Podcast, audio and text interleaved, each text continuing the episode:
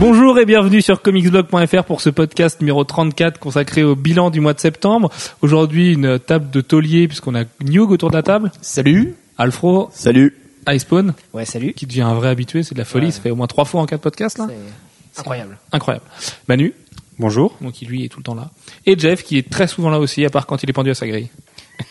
Oui, mais euh, je préfère ne pas être pendu à ma grille. C'est pas franchement pas agréable.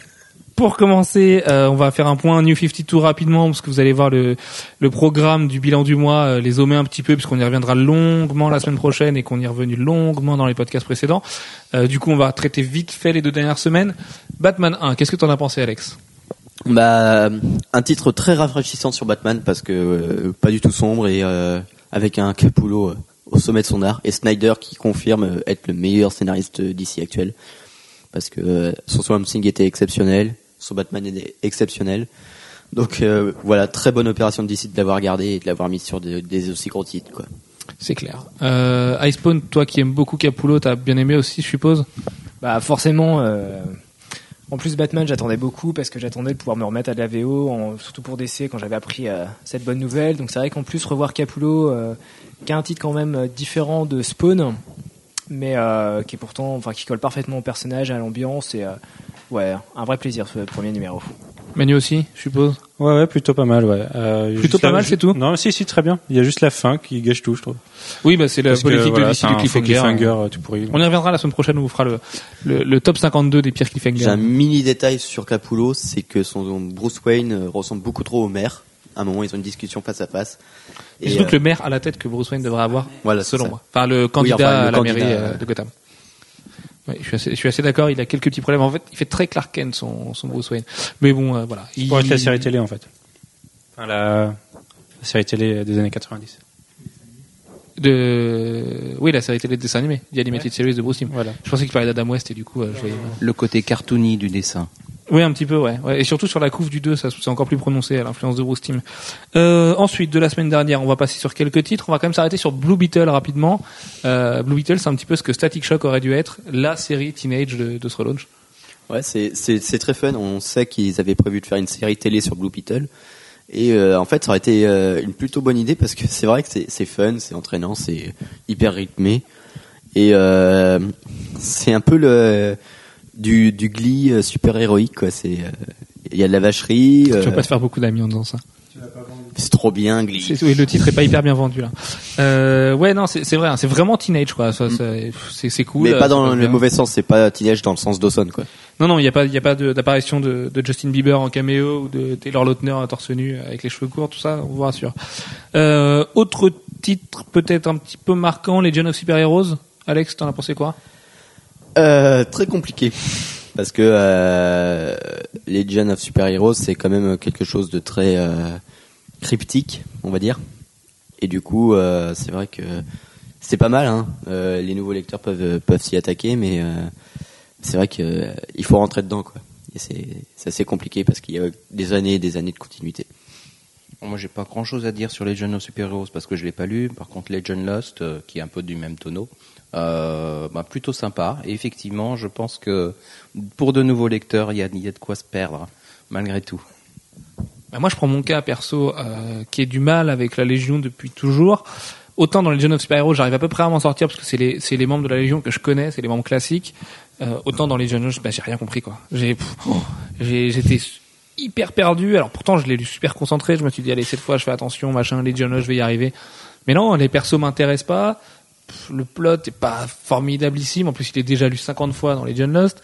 Euh, voilà, je- vraiment, hein, je pense que c'est un titre qui qui aide pas du tout à démarrer avec ça et qui, au contraire, en plus de l'avoir sorti avant Légion, parce qu'il me semble que c'est la semaine d'avant, euh, ça, ça ne peut que encourager les gens à même pas lire les of Super Heroes parce qu'ils vont se dire que c'est le même ADN et euh, ça vient de de la toute même façon chose. ça c'est le lobby des fans de, de la Légion euh, qui a fait pression sur DC quoi ils ont ils ont capturé le l'exécutive assistante of je sais pas quoi ils ont menacé de lui couper la tête si on si on rebootait C'est vrai que la, la fanbase de, les, de Legion of Super Heroes aux États-Unis c'est assez impressionnant. C'est un vrai lobby des comics. Mm.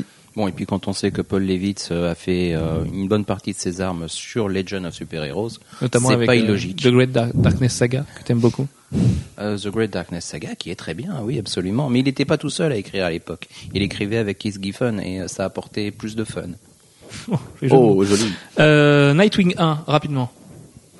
Nightwing 1, c'était... euh, C'est des grosses cases. Nightwing Ouais. 1. c'est c'est beau, Eddie Barrows aime beaucoup les grosses grosses cases. mais en même temps... Ils auraient pu le faire en 10 pages, Nightwing. hein. Ouais, mais C'est- finalement ça, ça passe bien. Moi je sais que je, je l'ai Ça lu, passe bien, ouais, mais- je l'ai lu dans les transports et c'était typiquement le truc qui passe bien pour les transports. Quoi. Avec un petit cliffhanger qui, qui est plutôt pas mal. On a le droit au retour à l'enfance, machin. Enfin voilà, avec le cirque et tout. Moi j'ai trouvé ça plutôt solide comme titre, surtout que Nightwing finalement est un personnage vraiment intéressant, à l'instar de tous les Robins dans ce relaunch. Quoi. Euh, j'ai l'impression que Robin est un petit peu le, personnage le plus présent du, du relaunch euh, à travers toutes ses incarnations, euh, que ce soit Jason Todd, euh, Tim Drake, Damian ou, Dick Grayson. Rapidement pour finir, Wonder Woman. Manu, toi qui as adoré Wonder Woman. Mais c'est normal, c'est Azarello. Euh, bah, tr- très très bon numéro 1, dont tout le monde n'aimera pas. Et tout le monde n'aime pas, je le sais, il y en a ici. Enfin, non, a- ah, je vois que tu regardes Alex par rapport à sa Ouais. review. On, on a aimé, hein, mais c'est vrai que Ouais. c'est un numéro qui va, à mon avis, hein, s'apprécier en TP. c'est pas, ouais, c'est pas vraiment un numéro 1 dans le sens où il introduit vraiment pas Wonder Woman. Ah, ça c'est clair. Euh, c'est clairement, par contre, axé sur la mythologie grecque et la réinvention de la mythologie grecque euh, à notre époque. En même temps, même si ça introduit pas Wonder Woman, c'est quand même un personnage euh, du enfin, public. Je veux dire, tout le monde connaît Wonder Woman dans les grandes lignes. C'est, on connaît ce qu'il faut savoir d'elle, quoi. Ouais, mais là, il a l'air d'avoir une approche de Wonder Woman qui est pas l'approche euh, super héroïque. Et du coup, euh, C'est ça- l'approche Amazon, c'est une véritable Ouais. Amazon. Vraiment guerrière, elle impose, elle est grande. Euh, faut pas la faire chier, elle hésite pas à couper des membres, à couper des têtes.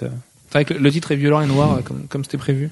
Petite déception peut-être au niveau de Cliff Chang quand même, qui donne vraiment pas le meilleur de ce qu'il pourrait donner. qui a certaines cases où euh, il est complètement, mais euh, en dehors des. En fait, il a, il a pas révisé son anatomie, quoi. Mais Bon, il de toute façon, Cliff Chang, c'est pas le mec le plus anatomi- anatomiquement exact de l'industrie. ouais, mais des fois, il, c'est, en fait, c'est un artiste de pin-up.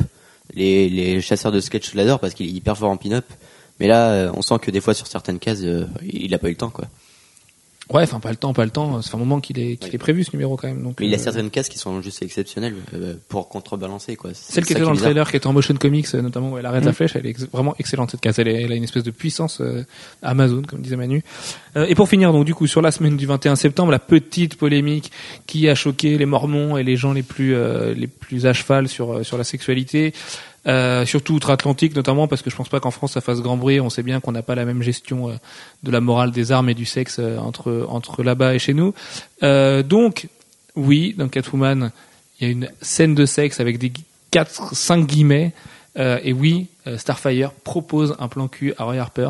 Mais putain, est-ce que c'est grave quand on avait un déchaînement, que ce soit sur Bleeding Cool, sur CBR, sur Newsa, les fans ricains qui ont dit que c'était n'importe quoi. On a vu des gens qui ont dit qu'ils ont, qu'on- que DC venait de juste de ruiner euh, des années de lecture en, mettant Starfire comme ça. Quand on connaît le background du perso, euh, Si on a la chance d'avoir lu euh, le Starfire, le Teen Titan Special consacré à Starfire, bah, elle a été esclave, euh, elle est, euh, elle est d'une culture dans laquelle de toute façon le sexe est quelque chose de très courant et, et pratiqué et euh, voilà pour elle c'est c'est rien. Euh, et là, bah, le titre euh, correspond à ça. Non, et puis ce qui a surtout choqué, à mon avis, c'est que euh, finalement les États-Unis sont encore très misogynes et que c'est elle qui, qui prend les devants et qui euh, propose, euh, en fait, qui, qui emmène complètement euh, Roy Harper par le bout de la queue. un quoi. misogyne, je sais pas, mais puritain, c'est sûr. Oui. Et là, là, c'est vraiment euh, exacerbé. Enfin, il y a rien, on voit rien du tout. À la limite, dans Catwoman, bon, c'est juste une évidence qui est montrée, et encore, c'est quand même vraiment de la suggestion. Enfin, je veux dire, c'est pas un hentai le machin, quoi. Oui. Euh, moi, moi, je comprends vraiment pas. Catwoman elle passe quand même la moitié de l'épisode euh, les seins quasiment à l'air.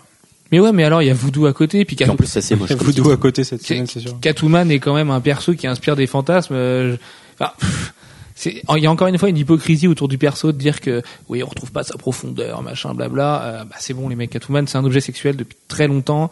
Euh, c'est un fantasme de lecteur. Point. Ça, ça, ça tire vraiment sur cette corde-là. Et puis voilà, il y a quand même un petit peu de récit à côté. Il y a des dialogues super savoureux d'ailleurs dedans. Euh, Après, le Guillaume March n'est pas. Enfin voilà, c'est pas le plus grand artiste du monde. Oui, non, c'est sûr. Mais bon, ça, on le savait. Il n'y a pas de surprise sur le niveau de, de Guillaume March. Euh, pour revenir sur cette semaine, donc du coup, on va accélérer un tout petit peu. Euh, on va faire les, titres vraiment les plus marquants. Aquaman 1, Manu. Euh, très bon numéro. Moi, j'ai fortement apprécié. C'est la redécouverte d'Aquaman par le monde et par les lecteurs en fait. C'est Aquaman qui, arrive sur qui arrive sur la terre ferme pour pour un sauvetage et qui ensuite reste et est interrogé par des par des gens dans un dans un restaurant et là on est on est confronté en fait à tous les clichés sur Aquaman euh, possibles. Le fait qu'il parle aux poissons, qu'il peut pas en manger, On peut noter Ouais. d'ailleurs là- là-dedans, parce que c'est quand même un nerd qui vient l'invectiver là-dessus, euh, que le meilleur pote de ce nerd, c'est un caméo d'Harry Knowles, donc le fameux fondateur de Ain't It Cool News, pape de la culture geek et dieu vivant de beaucoup de lecteurs de comics et d'amateurs de ciné. Et ce mec-là, depuis toujours, depuis la création d'Ain't It Cool, se moque d'Aquaman et de son pull orange ridicule. Et du coup, c'est encore plus marrant de le voir lui parler au travers et du coup devenir le lecteur euh, et la vision du lecteur par rapport au perso. Et après, on a une plutôt bonne euh, continuité sur Aquaman qui réfléchit à sa place par rapport à son peuple, qu'il l'a pas toujours accepté, et des décisions qui pourraient être intéressantes par la suite. Mais ça, je vais pas spoiler. Respawn, t'as aimé aussi? Ouais, carrément. Bah moi, du coup, bah, j'avais jamais lu d'Aquaman, donc du coup, pour moi, c'était une, une nouveauté parce que c'était un personnage du coup qui m'a qui m'a jamais intéressé. Et euh, du coup, C'est pas un personnage hyper sexy au départ, le mec s'appelle bah, Curry. euh, voilà, et puis bon, il y a le il, a, il a un pull orange, euh, il est sous l'eau. Mais pour autant, Il y a justement un mec qui me dit euh, ça fait quoi d'être le, le super-héros favori de personne quoi. Ouais, c'est ça, ouais. C'est plutôt fun. Enfin, je rejoins Manu euh, là-dessus. Euh, les situations sont assez amusantes. Bon, les dessins d'Ivan Rice en plus sont. bah, moi, j'aime beaucoup. Bah, les dessins, l'ancrage et la couleur sont balèzes. Ouais. C'est vraiment graphiquement, c'est une belle tuerie. C'est vraiment pas mal. Et puis, euh, c'était pas un titre que j'avais prévu de lire. Et pour le coup, ça m'a donné envie. Donc, euh, ouais, plutôt sympa. Comme titre. Bonne nouvelle, ça marche auprès Ouais, des débutants. Ça marche. Euh, Gwen, c'est ton moment, ça fait un mois que tu l'attends. Flash 1, qu'est-ce que ça donne? Bah c'est pas si mal que ça. C'est vrai que. Non, Tu retiens pas. Vas-y. Non, Non, non. tu peux dire que c'est carrément bien. Ouais, non, Euh, c'est c'est vraiment très bien. Je m'attendais pas à euh, le fait d'avoir euh, des, pers enfin, des, des auteurs qui ne sont pas scénaristes à la base s'en sortir assez, assez bien pour un premier numéro. Pour, Pour euh, mieux que Jeff Jones? Oui, carrément. Voilà. C'est vrai que pour un premier numéro, je trouve que c'est mieux que l'ancienne série de Flash. Et c'est vrai que C'est plus, c'est plus fun. hein. C'est c'est vraiment Ouais. plus fun. C'est il y a, il y a tout un tas de, euh, de petits éléments nouveaux, euh, de, de ch- et puis, graphiquement, c'est c'est vraiment super. on sent c'est s'amusait à faire ça. C'est hein. vraiment bien. C'est Mm. euh, Manapool est un fan de Flash et absolu. euh, donc, euh, il y Oui, a, voilà. il y a une fin qui, qui est totalement inattendue Mm. et euh, que pourtant on aurait pu voir venir, mais euh, qui, qui reste totalement inattendue. Euh, rétropes- Rétrospectivement, ça paraît logique, mais euh, sur le moment, on s'y attend pas du tout, du tout, du tout. Mais, Et, mais là euh, où ça devient de très intéressant, c'est qu'on sent que Manapool est tellement fan de, de ce personnage-là que bah, ça se ressent dans le scénario. Il a réussi à amener Bouchalato aussi euh, avec ce qu'il voulait faire et, et je pense que ça peut amener quelque chose de, de pas trop mal. Bon, on n'a on a aucune origine sur le personnage pour le moment parce que c'est pas ce qu'il voulait faire. Il voulait faire directement euh, Flash avec ses pouvoirs, euh, qu'il les a depuis un petit bout de temps déjà et c'est ce qu'il voulait faire, euh, raconter des histoires de Flash sans, sans que ce soit un problème pour des nouveaux lecteurs ou des anciens lecteurs. Manu? C'est marrant parce que moi la fin je l'ai vu venir. Enfin il y a, il y, a, y a un endroit un peu avant la fin, il y a un moment où bah on sent que ça vient quoi. Et, et la fin je l'ai senti venir. Mais moi j'ai trouvé un pas extraordinaire ce numéro, bon mais moyen. Faut quand même remarquer l'intelligence graphique de Manapool qui maintenant qu'il est son propre scénariste se lâche complètement sur certaines compositions et ça fait vraiment du bien quoi. Graphiquement c'est plutôt pas mal. Ouais. Et notamment, le problème c'est que c'est les pages les plus intelligentes, on les avait déjà vues depuis des mois. Donc, Ouais, euh, c'est même pas, c'est des splash pages, euh, mais pas, en- pas du tout. C'est, c'est soit, enfin, c'est son découpage, c'est de plusieurs euh, cases qui en font une splash pages euh, quasiment. Et c'est ça qui est, qui est très intéressant. C'est qu'il y a toujours quelque chose. Super de- bien construit. C'est, euh, non, c'est vraiment intelligent. Mm. Puis même graphiquement, là, euh, on- voilà, il se fait plaisir aussi. Et- Non, non, c'est, c'est une bonne petite surprise. les deux petites minutes de la casserole mainstream de ces New 52. Alex, je vais te laisser parler du Superman de Georges Pérez.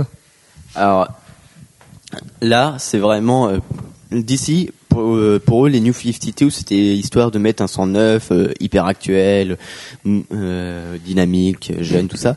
Et là, il, Georges Pérez fait tout le contraire et il nous ren- renvoie directement aux années 70.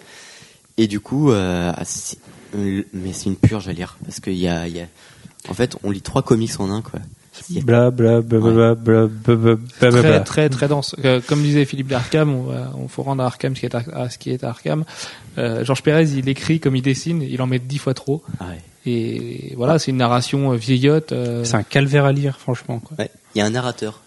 un truc qui s'est pas fait depuis 20 ans au moins.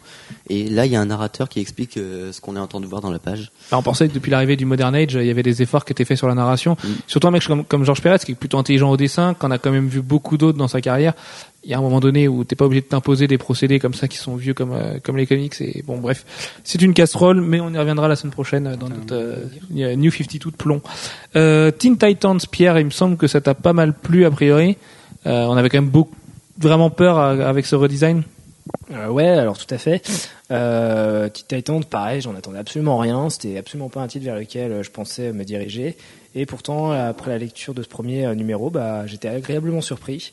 Donc beaucoup ont critiqué euh, bon, le nouveau design des persos qui Ah, qui tranche. qui tranche, ouais, voilà, tout à fait. Pour autant, je trouve que, euh, bah, par exemple, on va prendre Red Robin euh, notamment, euh, son costume me fait beaucoup moins ridicule dans les pages intérieures que sur la couverture. Ça fait beaucoup plus cap. On oublie presque les ailes. Après, alors si on compare ça à la Justice League, au premier épisode de la Justice League, euh, Parce que c'est l'autre comics d'équipe, du coup, un peu mainstream de, de New 52. Tout à fait. euh, Il y a beaucoup, y a beaucoup plus de choses qui se passent euh, sur un nombre de pages qui est équivalent puisque c'est une vingtaine de pages. Et euh, du coup, euh, bah, on présente bien les différents personnages. Il y a une, scène où on voit justement euh, bah, Tim en train de regarder un écran avec différents personnages et on comprend tout à fait ce qui se passe. Euh, ouais, je trouve ça intellig- intelligemment amené et euh, bah, mine de rien, c'est intéressant. C'est un, un titre euh, très fun. Moi non plus, j'en attendais pas grand-chose. Euh, même, euh, j'ai plutôt, j'y suis un peu allé à reculons. Euh, mais euh, non, non, c'est vraiment très fun. Euh, c'est presque rock'n'roll. Euh, et par rapport euh, au même, bizarrement, ça a la même structure que euh, peut avoir JLA, c'est-à-dire qu'on commence avec un personnage qui rencontre un deuxième et on va, on, à la fin, on introduit un troisième personnage. Quoique non, il y en a quatre. Mais bon, euh, c'est un peu la même structure malgré tout. Et euh, mais c'est beaucoup, beaucoup, beaucoup plus rapide Ouais, euh, que que Justice League. Euh, Il y a beaucoup moins de blanc. C'est très très dense. Et c'est vraiment bien. Voilà, c'est que ce soit graphiquement ou scénaristiquement, c'est vraiment une très bonne surprise. Ça marche. Bah, du coup, scénaristiquement, on en reparlera de la semaine prochaine avec euh, le, new, le scénariste, euh, la renaissance du scénariste des New 52 et un Scott Lobdell euh, qui revient plus 90s que jamais, mais bizarrement, ça marche super bien. Allez, un petit dernier pour la route. Je vais, ça va être l'instant boobs de ce podcast. Voodoo, Gwen, qu'est-ce que t'en as pensé, toi qui aimes beaucoup Sam Basri et Ron Mars Euh, ben à côté euh, le, le côté 75% du comics striptease se laisse passer quand même il y a quand même quelque chose derrière c'est vrai que l'histoire est sympa et bon, on n'en sait pas plus euh, à la fin Euh, voilà ouais enfin on est On sait, à la- on, on sait des choses en plus à la fin. Ceci Oui, dit, on mais- sait pas. Euh, on sait rien sur le fond. On, Non, on- apprend reste, des euh, éléments supplémentaires sur la forme, mais euh, voilà, on a l'impression qu'on va quand même nous mener en bateau pendant quelques numéros. Et Bah, euh, il y a combien, juste des euh, infos. On pense que ça va, euh, ça va avoir un lien un peu avec tous les titres euh, de d'ici au fur et à mesure.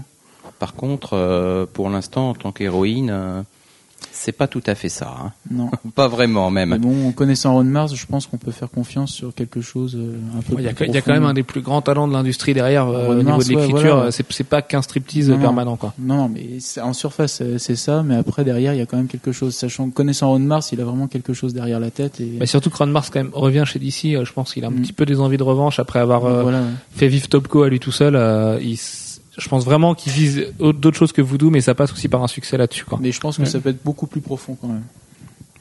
Je dois être mauvais public cette semaine, je sais pas ce que j'ai, mais personnellement, j'ai trouvé que euh, il y a certaines longueurs sur le, sur sur ce numéro. Il y a des trucs qui auraient pu être faits beaucoup plus vite.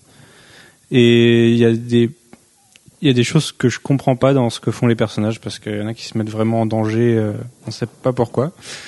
Disons qu'il y a des fins qu'on voit venir alors que on les voit venir à 100 lieues. On sait pas pourquoi ils sont allés se mettre dans ces situations, mais euh, ouais, c'est c'est bon graphiquement, bah c'est un- c'est sympa. Mais euh, ouais, il y a des trucs à expliquer encore quoi. Puis, euh, voilà. Ça marche. Jeff, tu voulais ajouter un truc sur Voodoo Non, pas vraiment. Moi, je suis, je suis assez d'accord. C'est vrai qu'on peut se demander ce que euh, le gars qui va arriver des bricoles euh, est venu faire là. Euh, mais je pense qu'il était tout simplement trop confiant, d'une part. Et, puis, d'autre part, que c'est bah, c'est quelque chose qu'on va explorer dans les numéros à venir. Parce que je suis assez d'accord. le- je trouve que c'est assez intelligemment mené. Ça nous amène des informations, mais finalement assez peu. Euh, et ça, surtout, ça, ça met en place un mystère qu'on, dont on ne sait pas où, on- vers quoi on veut nous emmener. Très bien. D'accord, bah, je l'ai pas lu, mais du coup, j'y vois pas beaucoup plus clair. Non, mais je- de toute façon, je peux pas en dire plus, euh, sinon ça serait Ah un non, méga spoil. Évidemment, on en reparlera la semaine prochaine, du coup, avec le Boops d'or de puis, surtout, on n'en sait rien. À la fin, on sait pas grand-chose de plus. Ça marche. D'ailleurs, le Boops d'or qui va être euh, difficilement départageable entre Mister Terrific et, et Voodoo, a priori. On vous nous donnerez notre avis la semaine prochaine. Euh, du coup, on va, on va commencer ce bilan du mois de septembre avec le point ciné jeux vidéo comme d'habitude. Euh, bah, le cinéma, enfin, à l'instar de l'actu finalement, ça a été ultra, ultra, ultra calme. Euh, voilà, le trailer de Ghost Rider c'était en août maintenant, et depuis ça, aucun trailer, rien, si ce n'est les trailers de Walking Dead dont on revient, sur lesquels on revient juste après. On peut quand même noter euh, les premières photos du vrai costume de Catwoman dans Dark Knight Rises.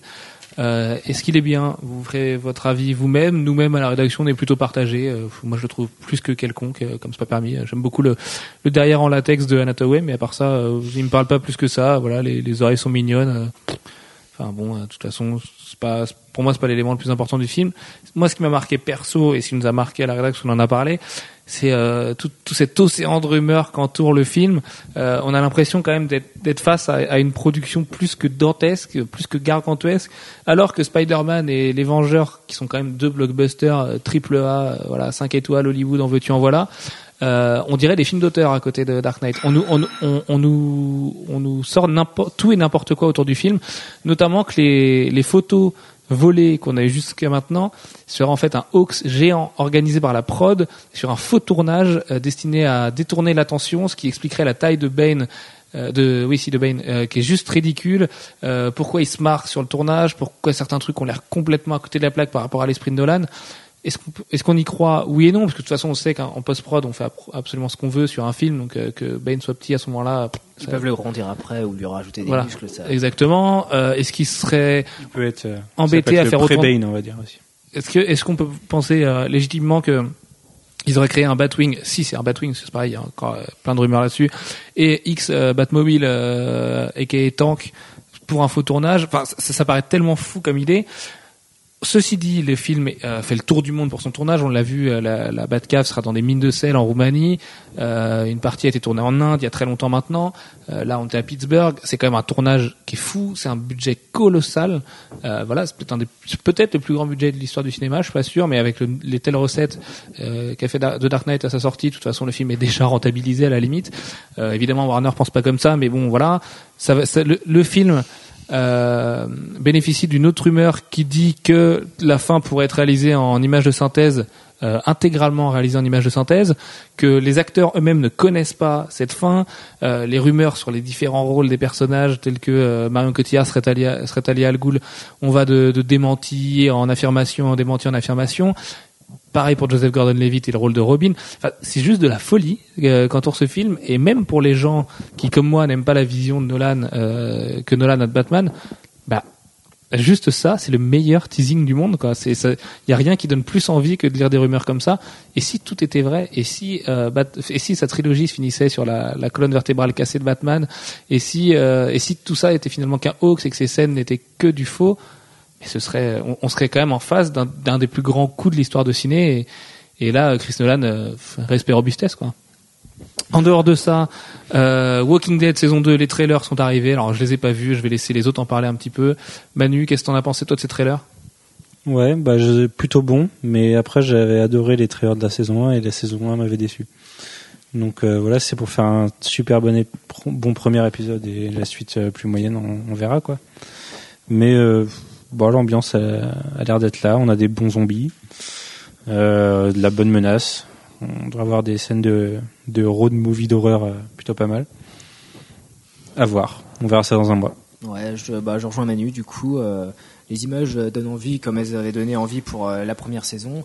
Après, dans les faits, qu'est-ce que ça donnera sur sur plusieurs épisodes? Donc, on verra. Mais ça a l'air plutôt bien parti avec plus de zombies et et du sniper qui tue du zombie. Donc, bon, ça a l'air plutôt fun, quoi. C'est le rythme qu'il faut voir après. Quoi. Voilà. Déjà que dans, la- dans le comics, le rythme est assez long des fois. Moi qui ai exécré la saison 1, c'est pareil. J'aime beaucoup le fait qu'on retrouve l'ambiance des tomes 4, 5 à peu près, euh, avec toute la forêt, tout ça. Vraiment le... C'est c'est même avant le 5. Hein, c'est avant le 5, ouais, peut-être aussi. Deux- avant, deux- la deux à prison, ouais, de Deux à 2 à quatre. 4, c'est ça. Bah, j'ai l'impression qu'on retrouve vraiment ça. Il y a vraiment C'est l'esprit, euh, c'est- ciel très gris, euh, voilà, des niveaux de couleurs hyper descendus, avec euh, une espèce d'ambiance glauque à souhait. euh, ouais, si, au, au moins visuellement, ça, ça impressionne. Bon, après, le casting reste ce qu'il est, mais de toute façon, on est parti pour se le taper pendant quelques années. Euh, non, a l'air plutôt pas mal. En tout cas, ça donne envie les premières images, donc on verra. euh, De toute façon, on la regardera. hein. Oui, De toute façon, on la regardera. Il y a 12 épisodes. Voilà, peut-être qu'ils auront le temps de développer un petit peu plus ce qu'ils ont à raconter. Euh, On l'espère pour eux au moins. Peut-être qu'il y aura un deuxième labo aussi. Hmm. Ouais, alors ça, Voilà. ouais. Je, je- Sous la ferme. Voilà, sous la ferme. Ouais, d'accord. Euh, il peut tout arriver de toute façon. Euh, co- Comme disait Charlie Adler dimanche dernier, euh, la série est faite pour 5 millions euh, et demi de gens qui n'ont pas accès forcément à la culture geek à côté. Donc lisez les comics, vous trouverez ce que vous avez envie d'y trouver. Niveau jeux vidéo, qu'est-ce qu'on peut noter? Bah, Pas grand-chose. L'annulation de X-Men Destiny en Europe qui est officielle sans l'être, puisqu'on n'a pas eu le droit au communiqué, au communiqué de Silicon Knights, donc les développeurs du jeu. Euh, mais le jeu ne sortira pas en Europe. Voilà, on a la confirmation. Euh, on a on a contacté Amazon là-dessus et qui nous a dit qu'il n'y avait pas de préco en Europe. Donc si Amazon l'a pas, personne l'a. Euh, voilà, donc euh, penchez-vous vers l'import. De toute façon, aujourd'hui, les, les PS3 ne sont pas zonés, ce qui n'est pas le cas des Xbox, mais de toute façon, si vous avez du goût, vous jouez sur PS3, euh, n'est-ce pas, Spawn Et du coup, euh, voilà, euh, c'est juste bien triste de voir une telle annulation. À côté de ça, Spider-Man Edge of Time arrive en catimini. Euh, faut voir que le jeu arrive dans deux semaines. Et ben, à part le costume euh, du nouveau Spider-Man, dont on ne citera pas le nom, ni auquel on ne donnera pas d'infos pour spoiler personne. Euh, à part ça, moi, je trouve qu'il n'y a rien de franchement excitant dessus. Euh, Bah rien, ça a l'air d'être dans des environnements clos et puis. voilà, un bon, une bonne suite de couloirs. Ouais, mais c'est pas du Spider-Man qui a envie de se balader au bout de sa toile, donc on verra s'il nous propose des environnements un peu plus ouverts. Quoi. Et ben, niveau environnement ouvert, du trop, coup, il y a quand même Batman Arkham City, qui a l'air lui d'être justement bien loin de l'enchaînement de couloirs qui était le premier, euh, derrière ces aspects de, de monde ouvert euh, qui en fait n'était pas du tout, euh, qui est le jeu All-Star absolu. Alors là, je crois qu'on a fait plus fort que Batman Hush ou le Batman 1 de Scott Snyder. Il y a tout le monde dans ce jeu. Euh, c'est de la folie. C'est, il y a vraiment. Tout le casting de Batman, ils se sont dit on va prendre tous les gentils, tous les méchants et on va les mettre dans un jeu et on va faire. Bah, il que manque le Batgirl et Batwoman, quoi. Moi, à part ça, je vois aucun. n'a pas encore été euh, annoncé. je sais aussi pas, se hein. Huntress aussi, à la limite. euh. On aura peut-être des surprises à la fin. Alors, imagine, il y a Batwoman, alors là, je suis fou. hein. Ce serait de la folie. Euh, non, voilà, Batman Arkham City, bon, bah, qui est, qui est définitivement le blockbuster. Aujourd'hui, on est le 28 septembre. Euh, où vous écouterez ce podcast, on sera le 29. Et le jeu arrive dans moins de trois semaines. Voilà, disons-le, allez courir, réservez votre édition collector pour ne pas regretter de plus l'avoir plus tard. Euh, que, que dire de plus? Impatience Hein? Ouais, ça va être, euh, ça va être dur de trouver du temps pour jouer. Euh, S'il va falloir tout combiner en même temps, mais je pense que ça vaudra. Imaginons qu'en plus, il y ait une espèce de mise en place faite autour de ce jeu et de l'univers de Batman cette semaine-là, mais comment va-t-on jouer? N'est-ce pas? Euh, Bon, ça, on, on y revient tout à l'heure. Euh, du coup, cinq actus marquantes du mois. Je vais vous laisser commenter. Alex, tu vas pouvoir commenter celle-là puisque c'est à toi qu'on l'a raconté. À Ispon aussi, d'ailleurs, tu étais là. Manu aussi, finalement. Euh, Franck Cho et Delcourt seraient amoureux. C'est ce qu'on a pu comprendre dimanche dernier. Bah oui, avant même que les séries soient sorties, euh, Delcourt euh, était allé voir Frank Shaw pour pour obtenir les deux petits euh, chefs-d'œuvre qui vont sortir, donc euh, Guns and Dinos et Brutal. Chef-d'œuvre, on sait pas, on peut pas se prononcer. on en a Guns vu que Dinos, quelques planches. Ça a l'air bien parti. Il y a des dinosaures quand même. Des Voilà. dinosaures, des flingues, des M16. flingues, euh, ouais. C'est- voilà. Ça, ça va être trop cool. Même si la série est pas bien en fait. Mais euh, après, bon, Bah, c'est à c'est Shaw qui a envie de se faire plaisir. C'est Ouais. pas le Frank Shaw de Schism 3, quoi. Je pense qu'il va Ou s'éclater deux. et puis il va nous Deux. proposer un titre Oui, euh, fun à lire quoi. À côté de ça, donc ils ont signé Guns N' Dinos, d'accord, mais ils ont aussi signé Brutal. Euh, dont là, on connaît beaucoup moins de choses. On a vu juste un teaser d'un mec qui se prend une patate et dont l'œil s'envole. Euh, ça fait très Mark Millar, mais est-ce que c'est pas là aussi un espèce de hoax pour détourner un petit peu l'attention? Je pense pas que Frank Shaw euh, soit du tout le même type d'artiste que Mark Millar, et je pense pas qu'on puisse s'attendre à à un kick-ass like du tout. venant de Frank Shaw, il aime bien les muscles. Donc, est-ce que ce serait pas une histoire de, de muscles, de mec qui devient plus fort que plus fort? Parce que ce serait très fo- très po- possible. Le, co- le connaissant, voilà, il a peut-être. Euh, voilà. Et du coup, euh, non, mais je pense que que Brutal, ce sera pas un kick ass like. Ça risque d'être Frank Shaw qui qui pète une durite, mais euh, qui s'amuse quoi. Et Spawn, qu'est-ce que t'en penses toi du coup? Euh, très franchement, à première vue, ça me parlait pas trop. Mais, euh, en comparaison de Guns N' Dinos. Après, euh, moi, je pense pareil, il va s'éclater, il va nous proposer un titre fun. Et puis, euh, je sais pas, j'attends de voir le premier numéro pour pouvoir euh, juger. Et si on avait droit à quelque chose plus dans la veine de Liberty Meadows, euh, très fun, très drôle, euh, ça serait pas mal aussi. Mais bon, Un Liberty Meadows gore. Ce serait bien que Liberty Meadows sorte en français un jour. Ce serait quand même pas une mauvaise idée non plus. Euh, surtout que les droits ont été vendus. Euh, appel à toi, éditeur qui possède. Euh, Nous pensons à toi très fort et nous t'encourageons vivement à sortir ce petit chef-d'œuvre. Euh, les autres actus marquantes du mois. Donc Point One, euh, Foundation to 2012 is here. C'est ce que Marvel nous a dit aujourd'hui. Est-ce qu'on y croit vraiment? Alex, est-ce que tu peux nous rappeler un petit peu ce que c'est que ce concept de Point One? Alors, Point One, ce sont euh, censés être les numéros qui permettent au lecteur de s'introduire dans l'univers, enfin du moins dans la série. C'est-à-dire que tout nouveau lecteur qui veut euh, rattraper la, la série commence à partir de là. un petit point planning. On est maintenant en septembre, on est très très vite en octobre. Octobre, c'est la presque fin d'Avengers Children Crusade. Apparemment, c'est vraiment la fin du truc très important qui doit s'y passer. Le 9 sera, sera un petit peu un aftermath. C'est la fin, euh, là on vient d'avoir la fin de Mighty Thor, juste aujourd'hui, on vous en parle dans 5 minutes. Voilà, euh, la fin de Fear Itself, la fin de Schism. Et novembre, c'est le début d'X-Men Red Genesis. Et donc du coup, c'est le début d'un nouveau statu quo dans tout l'univers Marvel. Et Point One, c'est 7 titres Ouais. par que des rockstars de l'industrie des comics, donc du Brian Bendis, du, du Brian Hitch, du Jeff Loeb, du Ed McGuinness, du Matt Fraction, Terry Dodson. On en passe, il y en a plein d'autres. Euh, sûrement du Jason Aaron, du Ed Brubaker, du Steve McNiven, du Chris Bacalo. Enfin, ces mecs-là, on les aura, c'est sûr. Du Carlos Pacheco, sûrement. Et donc, ces sept titres sont seraient, en plus d'être une porte ouverte à l'univers Marvel, la fondation de 2012. Mais qu'est-ce que ça veut Voilà. dire ça? C'est euh, l'event dont il nous parle depuis maintenant deux ans. Le truc qu'ils ont préparé depuis House of M, euh, l'espèce de d'énorme léviathan euh, qu'on parle à demi-mot chez Marvel, qui nous tease euh, à chaque convention, mais sans ja- jamais nous apprendre euh, Mais est-ce que quoi c'est que ça? ce soit. Est-ce que est-ce c'est fait, vraiment là? Est-ce que c'est Oui. maintenant? Bah nous apparemment présente ce ça serait. comme euh, étant le point de départ. En fait, Point One, il faudrait qu'on traduise par point de départ. Euh, et, et ça serait une espèce de, de refondation. Mais du coup, c'est un, un, peu un countdown to Voilà, euh, c'est. 2012. Euh, l'une des étapes vers euh, cet event euh, dont on nous dit aussi que Avengers euh, Extension serait le début.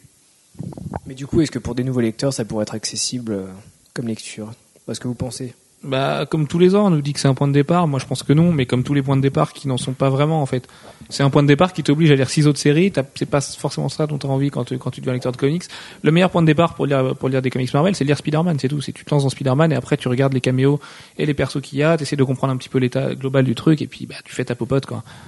Ce genre de truc, ce genre d'opération, pour moi, ça marche pas, mais Moi qui ai, qui un certain retard sur certains sites Marvel, euh, en fait la fameuse timeline sur laquelle on voit tous les events, euh, c'est la fin de ça en fait. celle de Avengers euh, 6, il me semble. Ah, je sais plus. ou quel 5, numéro. enfin le, le début de la série Avengers ouais. de Brian Bendis et John Romita Jr. du Heroic Age, qui apparemment était très nul, mais qui du coup a sorti quand même une frise qui annonçait tout ce qui s'est passé depuis dans l'univers Marvel. Du Parce que là on, en- on arrive à la fin On de arrive ça presque à la fin, avec on Ultra voit Noir. tirs avec des Ultrons.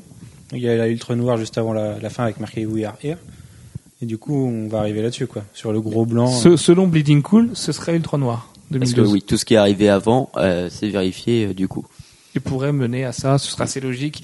Vu ce qui s'installe, faut voir aussi qu'à la fin de Mighty Thor, un gros truc s'installe justement pour la suite de l'univers Marvel. On pourra pas le spoiler ici, mais on reviendra au moins sur les qualités globales du titre. Et qui a l'air quand même d'avoir du changement chez Marvel.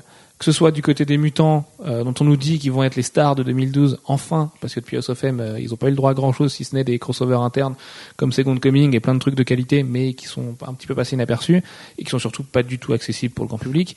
Euh, là, il y a quand même un avantage pour 2012, c'est qu'on est dans le flou total. Je veux dire, euh, l'année dernière, on était dans le flou. On a bien senti que Fear Itself venait parce qu'il fallait bien lâcher un crossover, mais que finalement, euh, c'était une mini-série au départ. Ça, on l'a très bien compris aussi. Là, il y a quand même l'air d'avoir quelque chose euh, qui est préparé en sous-main. Et si c'est Ultra Noir, ils ont hyper bien préparé leur coup parce que euh, Ultron, euh, on nous le tease depuis le Mighty Avengers de, de Dark Reign, avec euh, fameuse Jocast qui régulièrement a une espèce de, de déconnance qui fait que c'était Ultron qui revient par intermittence et de plus en plus souvent. C'est c'est ouais, c'est dans, dans beaucoup beaucoup de titres Marvel qu'on a le droit à des clins d'œil à Ultron. euh, c'est oui oui, c'est ouais. Ça, ça, pou- ça pourrait être très bien vu. Surtout que cette timeline a été respectée à la lettre pour l'instant et annoncé Schism et annoncé plein de choses. Donc euh, on peut penser qu'on va encore la suivre. Et, euh, mais en même temps, Ultron Noir, est-ce que les lecteurs ont envie de se, bat- se, de se faire bassiner avec Ultron? C'est quand même pas le vilain le plus sexy du monde. Ah, ça a été sûr, il n'a des- pas les meilleures origines du monde. Et... Ouais, mais ça a été un l'un des vilains les plus euh, marquants euh, de l'histoire des, des Vengeurs. C'est quand même l'un des. euh, On est en 2012. Oui, mais voilà, c'est euh, c'est l'un des vilains classiques des Vengeurs. Il y en a pas tant que ça qui sont intéressants. Merci Kang euh, et son son ami violet, il est pas sexy non plus. Non mais quand est-ce qu'on se tape avec Galactus? Enfin, quand, quand est-ce qu'il se passe quelque chose quoi? C'est là là les crossovers euh, bon Tail fait ce qu'il est, on n'a pas la conclusion, c'est pas du tout où on y vient. Mais pour l'instant, on est quand même sur des petites menaces, on n'a quand même pas le gros crossover global qui va tout remettre en cause ou euh, ou qui va au moins offrir euh, des, des telles répercu- de- les mêmes répercussions qu'un House of M ou euh, qu'un Avengers Disassembled à l'époque. C'est ça, ça commence à manquer ce genre de choses ou un Civil War forcément. Bah ouais. Et là, Ultron, Ultron Noir, on peut s'attendre à quoi? Enfin, je veux dire, c'est un robot qui pète un plomb, machin, il en crée peut-être d'autres, il a une intelligence artificielle, il devient plus fort que tout le monde. Mais finalement, euh, ça, ça, ça fait comme la Justice League quand tu combats Amazo, bah voilà, ça te fait un gros combat et au final, tu t'es, tu t'es fait chier pendant six parties et c'est tout. Après, faut. Dans Mike Avengers, au début de la série, il était tout puissant déjà. Ouais, bah oui, oui. Mais de toute façon, euh, à- voilà. Et Ultron, il est tout le temps, il est tout le temps tout puissant. C'est, euh, c'est, il est, il est en adamantium et euh, voilà, c'est, on peut Oui, pas, voilà, on peut pas le casser. Euh, bon, après, euh, C'est une espèce de vilain régulièrement, on arrive à s'en débarrasser. On sait jamais trop exactement jusqu'à quel point et comment, Euh, mais voilà, il revient tout le temps. Alors- Sachant qu'il y a beaucoup de lignes temporelles du futur où c'est Ultron qui a gagné et que c'est lui qui, qui règne en maître sur la planète. On nous l'a teasé assez souvent, notamment dans Fantastic Four. euh, enfin voilà. Ou dans euh, euh, Young Avengers, euh, euh, le numéro spécial Avec qu'ils Alan avaient Davis. fait euh, avec Alan Davis. exact. Oui, oui, bah oui. Je pense qu'il faut remonter dans le passé, buter en Pym, ça sera réglé. C'est ça, parce qu'il fait que des problèmes, donc il est un peu relou. Euh, en dehors de ça, donc, euh, bon voilà, ce qu'on peut en dire à peu près, on sait, selon de très grosses rumeurs à prendre avec de très grosses pincettes, que les architectes de Marvel seraient à la tête de la chose. Euh, donc ça c'est pareil, ça fait quand même un long moment maintenant qu'on nous parle de ces fameux architectes, dont Jason Aaron, Ed Brubaker, Matt Fraction, Jonathan Hickman et Brian Bendis. Euh, ce serait un titre écrit à 10 mains, qui serait dessiné par un très grand talent de l'industrie des comics, n'est-ce pas? Euh, Voilà. Est-ce est-ce qu'on y croit? Est-ce qu'on n'y croit pas? Euh, On en saura plus en novembre. Mais de toute façon, pour l'instant, il faut qu'on finisse euh, Fear Itself. Il faut qu'on voit quelles répercussions ça a, si ça a des répercussions, euh, en dehors de celles qu'on nous a teasées sur Thor depuis quelques semaines. Et voilà, voir si euh, Fear Itself n'était pas juste le plus gros soufflé de l'année, quoi. Bah, surtout qu'il reste qu'un numéro, quoi. Ça, ça va être court. un numéro avec des designs euh, très discutables, mais nous y reviendrons dans le bilan du mois d'octobre. Euh, Gwen, à ton tour, une édition ultime pour Phasm. Ouais, prévu Décidément, pour- Flash 1, euh, une édition ultime pour Phasm, c'est ton podcast. C'est mon podcast. Euh, non, Profasum, ça sort en décembre. Il prévoit de ressortir la version définitive euh, qui était sortie en TPB euh, il y a deux ans de ça maintenant, un an ou deux, Je dirais plutôt trois. trois, euh, qui était sur la saison 1, donc tout ce qui était tout ce qu'avait fait Michael Turner, avec la dernière partie retravaillée sans qu'on sans qu'on voit Witchblade et puis euh, Tomb Raider. Donc le must-have, a priori. Oui, voilà, le must-have. Enfin, si on veut lire du Phasm. Oui, mais ça reste très bon, quoi. Le must-have avec euh, les mêmes, les, enfin, en gardant quand même les épisodes d'origine, ça serait bien. Mm. Mais euh, bon, Question de droit. oui. Mais euh, là, non, cette édition-là, ça sera plus pour une édition un peu pour les fans de Turner et de Phasm en même temps. C'est euh, Ça va ensemble en général. oui, ça va ensemble, mais pas que. C'est-à-dire qu'il y en a qui aiment bien Phasm, mais qui n'iront pas acheter automatiquement un gros volume euh, comme celui-ci. C'est, il fait quand même 28 cm par par 30. Enfin voilà, c'est vraiment le, le mastoc. Je sais pas va- si ça parle à grand monde. hein, Moi, je vois pas du tout. Ça va même pas dans une étagère Billy ou quoi que ce soit, donc tu peux même pas le loger là-dessus. D'accord. C'est pas la peine. Mais ça, peut tenir un meuble sous plafond. Euh, le- L'avantage qu'il a, donc, euh, mis à part son format qui est en hardcover, et puis un, un, un coffret par-dessus, c'est qu'il y a 40, une quarantaine de pages de plus, donc, euh, avec des croquis, des notes sur les scripts et tout, que Turner avait fait, qui sont restés euh, pour le moment inédits. Donc euh, voilà, c'est Il y a plus- encore de l'inédit sur Michael Turner. Voilà, C'était pour vendre ça en fait, qu'ils l'ont gardé. Parce que moi j'ai la définitive édition d'il y a trois ans. ouais. Je vois rien qui va me faire racheter ça. Non, quoi. mais Bah, voilà. du coup, par exemple, moi je vois mon exemple qui veut me mettre à Phasm depuis un moment. Moi je trouve ça hyper sexy parce qu'avoir Mm. une vraie édition, quand je vois le compendium, justement, je le trouve pas sexy du tout. Il a l'air de casser facilement, il a pas l'air pratique à lire. Euh, là, là, ça m'a l'air plutôt pas mal. Après, je suis pas un fan hardcore de Michael Bah, Turner, donc je sais pas si- si le prix va m'engager là-dessus, mais Bah voilà. Après, si t'es pas un grand fan de Turner, je pense que tu prends la Definitive Edition et puis c'est largement suffisant. Euh, là, je pense que c'est plus pour les fans hardcore comme moi ou ou les fans de belles éditions aussi. Ouais. aussi. Ouais. Parce que Phasm est quand même pas vraiment gâté à ce niveau-là. Et du coup, en parlant de belles éditions, euh, le prix, euh, tu rappelles Le prix, euh, pour le moment, il a pas été défini. D'accord, ouais, c'est pour ça. Donc, Oui. euh, On peut Si- imaginer entre 70 et 100 dollars. euh, non, moi, je ouais, plutôt dans les 100 dollars parce que quand on regarde, Ce la- sera pas plus, de toute façon. ben, peut-être, je sais pas. Après, ce serait on- sortir du marché, ce serait complètement idiot de la part Ouais, de la semaine qui est déjà pas hyper leur hardcover qu'ils ont ils ont sorti des hardcovers justement par rapport à chacune des saisons de Phasm et euh, ces hardcovers là sont disponibles que sur la Aspen Store donc pas via Dia- Diamond et euh, ça tourne entre 80 et 60 dollars sachant que c'est format comics hardcover Euh, donc en imaginant cette édition là je pense qu'on faut mieux tabler au minimum 100 dollars En fait, faut gagner au loto pour l'air des nanas en bikini, quoi. voilà sauf que c'est un peu plus il y a plus quand même il y a plus de il y a un background derrière qui est quand même un peu plus plus développé qu'une fille en bikini Je te dirais ça en janvier. Au départ, euh, au départ, on pense tous que Phasm, c'est ça, une nana en bikini. Et puis euh, finalement, quand on a, moi, c'est ce que je pensais au début, et euh, pendant très longtemps, j'ai pas lu Phasm, et euh, j'ai eu la surprise de le redécouvrir euh, plus tard, quelques plusieurs années plus tard, et de me faire euh, la série, euh, euh, enfin, au moins les 12 premiers numéros, euh, quasiment d'une traite. Et euh, vraiment, c'était très bien. Euh, il il y avait beaucoup plus que la nana en bikini euh, en arrière-plan. Ça marche. Ouais, et puis il y a tout un univers qui s'est développé autour, donc euh, s'il y avait que ça, à mon avis, Bah oui, la preuve, ça continue de sortir. On est à qu- quatrième saison aujourd'hui, c'est ça? Quatrième saison, plus euh, des mini-séries qui sont à côté. Quoi. Ça marche. Et par contre, on a, j'ai quand même eu l'impression que la suite avait pas vraiment été prévue, elle. Euh, que tout le premier arc était là, mais pas le reste. Mais on ne tapera pas sur Phasm, c'est ton podcast. Euh, une planche pour Superman Earth One 2, c'est pour ton voisin, ça, Gwen? Ouais, alors enfin, parce que ça fait un moment Et une que, date pour Batman Earth One, tant qu'on y est. Oui. De Jeff Jones et Gary Frank, en mai 2012. en même temps que le deuxième euh, Superman d'ailleurs, Earth One, qui, euh, bah oui, parce que le Superman Earth One euh, numéro 1 était sorti en novembre, donc ça va faire plus d'un an d'attente. Mais euh, on sait que Straczynski a multiples projets et tout. Bah, c'est son nouveau bébé, puisqu'on lui a dit qu'il pouvait pas faire ce qu'il voulait sur l'univers d'ici classique. Il s'est dit, bon, bah, je vais créer le mien, et puis Jeff Jones est venu mettre son grain de sel, et Voilà. maintenant il fait ce qu'il veut. Alors maintenant, avec le relaunch, est-ce que c'est vraiment euh, d'un intérêt formidable? Je ne sais pas. Après, ça reste du Straczynski, euh, puis ça va être du Jones qui s'amuse sur Batman.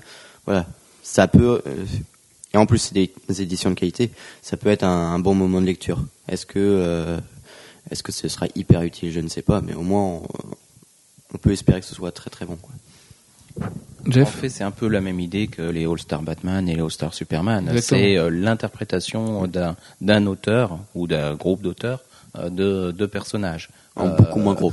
En, en beaucoup moins drôle Gros, Gros. Parce que 12 épisodes de Star Superman, euh, c'est pas c'est pas le Superman Earth One tout rikiki qu'on avait eu. Enfin, tout rikiki non. mais- Oui, finalement, Earth One va connaître des suites et des. Mm. Ça n'avait pas été prévu pour. hein. C'est vraiment un système de série télé pour les Earth One. Voilà. C'est, on, a, on a quand même un épisode 1, un épisode 2, un épisode 3, Batman qui va arriver. euh, le, pro- le seul problème de cette ligne, c'est que autant Straczynski a rien d'autre à faire à part euh, faire un petit peu de série télé en ce moment et Ouais, rendre il deux fait- trois il prépare scripts. un film. Et voilà, et de préparer un film. Euh, ce qui est pas du tout le cas de Jeff Jones, qui a déjà tout un univers à chapeauter. Euh, Gary Frank, c'est pareil. On imagine qu'on va le revoir très bientôt dans l'univers classique. Enfin, de toute façon, il commence à manquer déjà. Du coup, euh, moi, j'ai un peu peur de voir un Batman Earth One et puis après, on verra l'autre en 2014, quoi. Oui.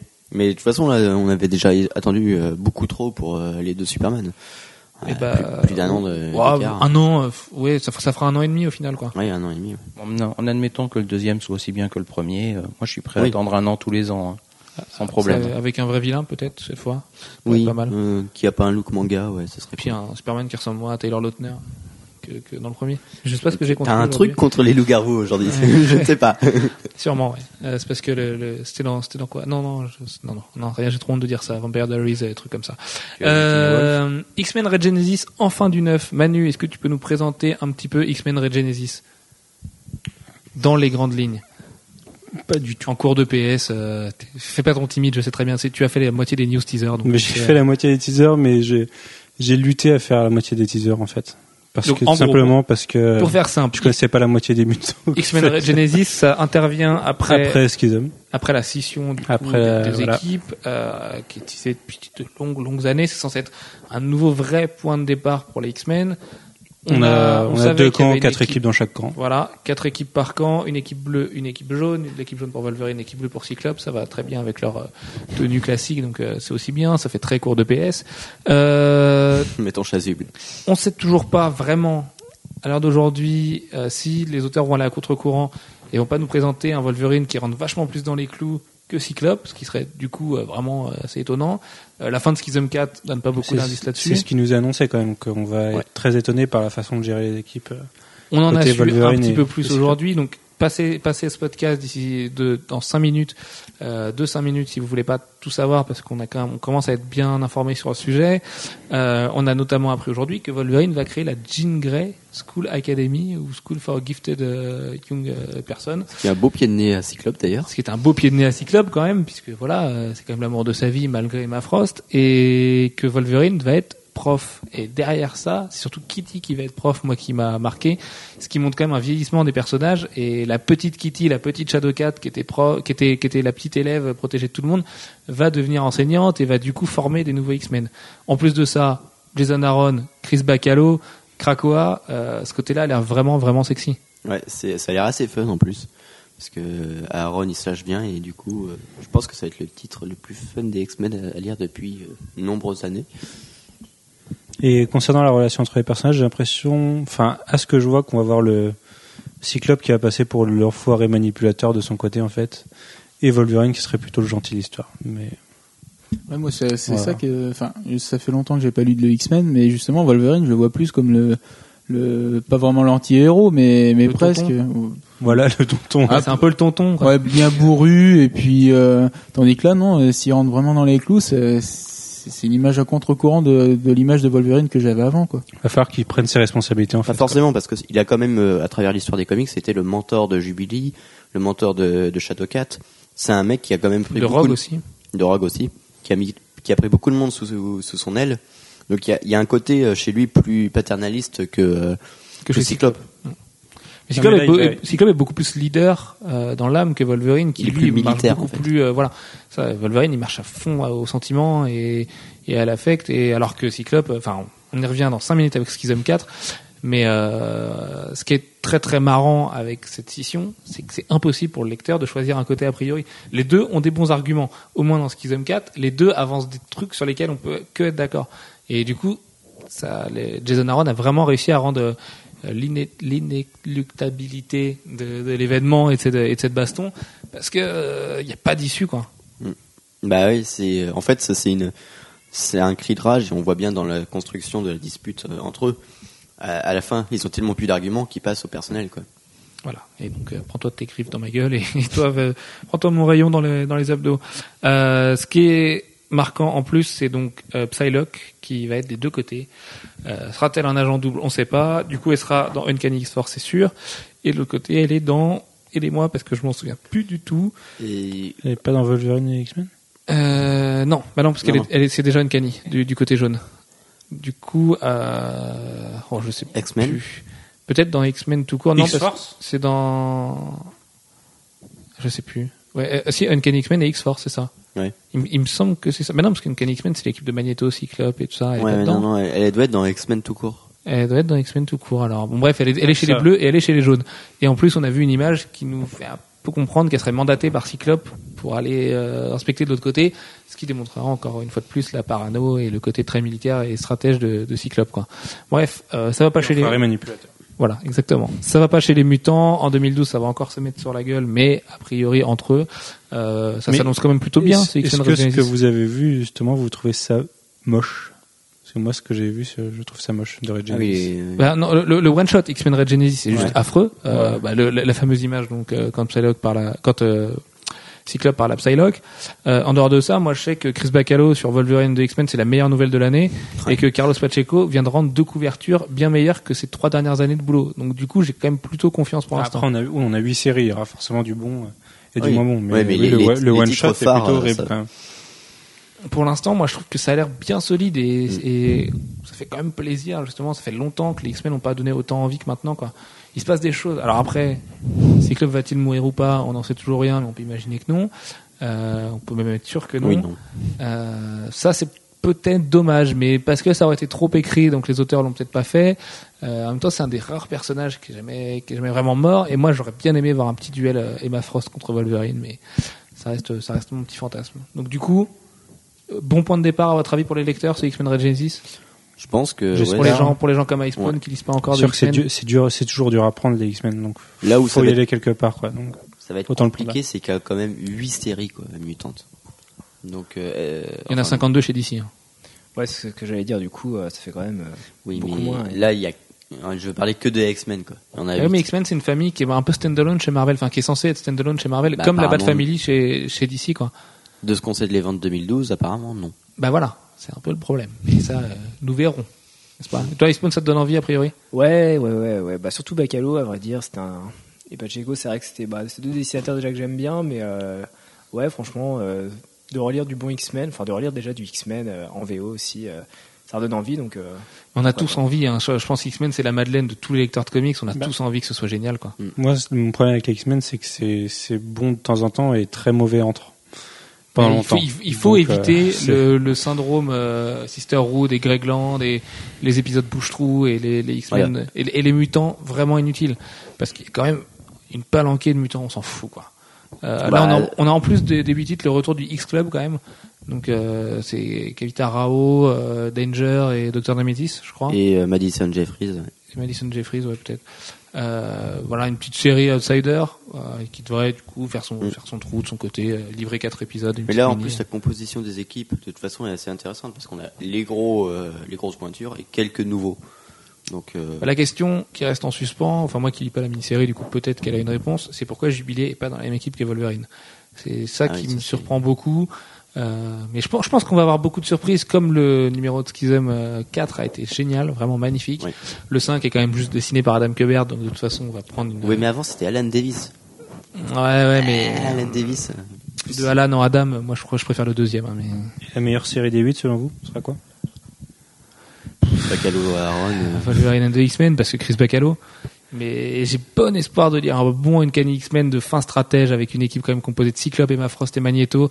les pires Euh, ordures du euh, monde. Voilà, ça, ça, ça fait vraiment le, le- l'espèce de taulier, les gens qui ont envie de mettre la main sur l'univers mutant globalement, mais euh, qui se battent finalement pour l'héritage de Xavier et qui qui arrivent pas à la- l'avoir. D'ailleurs, Xavier qui pourra peut-être revenir. hein. On imagine que. Oui, là, il est perdu. euh, Enfin là, il est perdu. Donc. J'ai toujours mon petit faible pour X Factor, personnellement.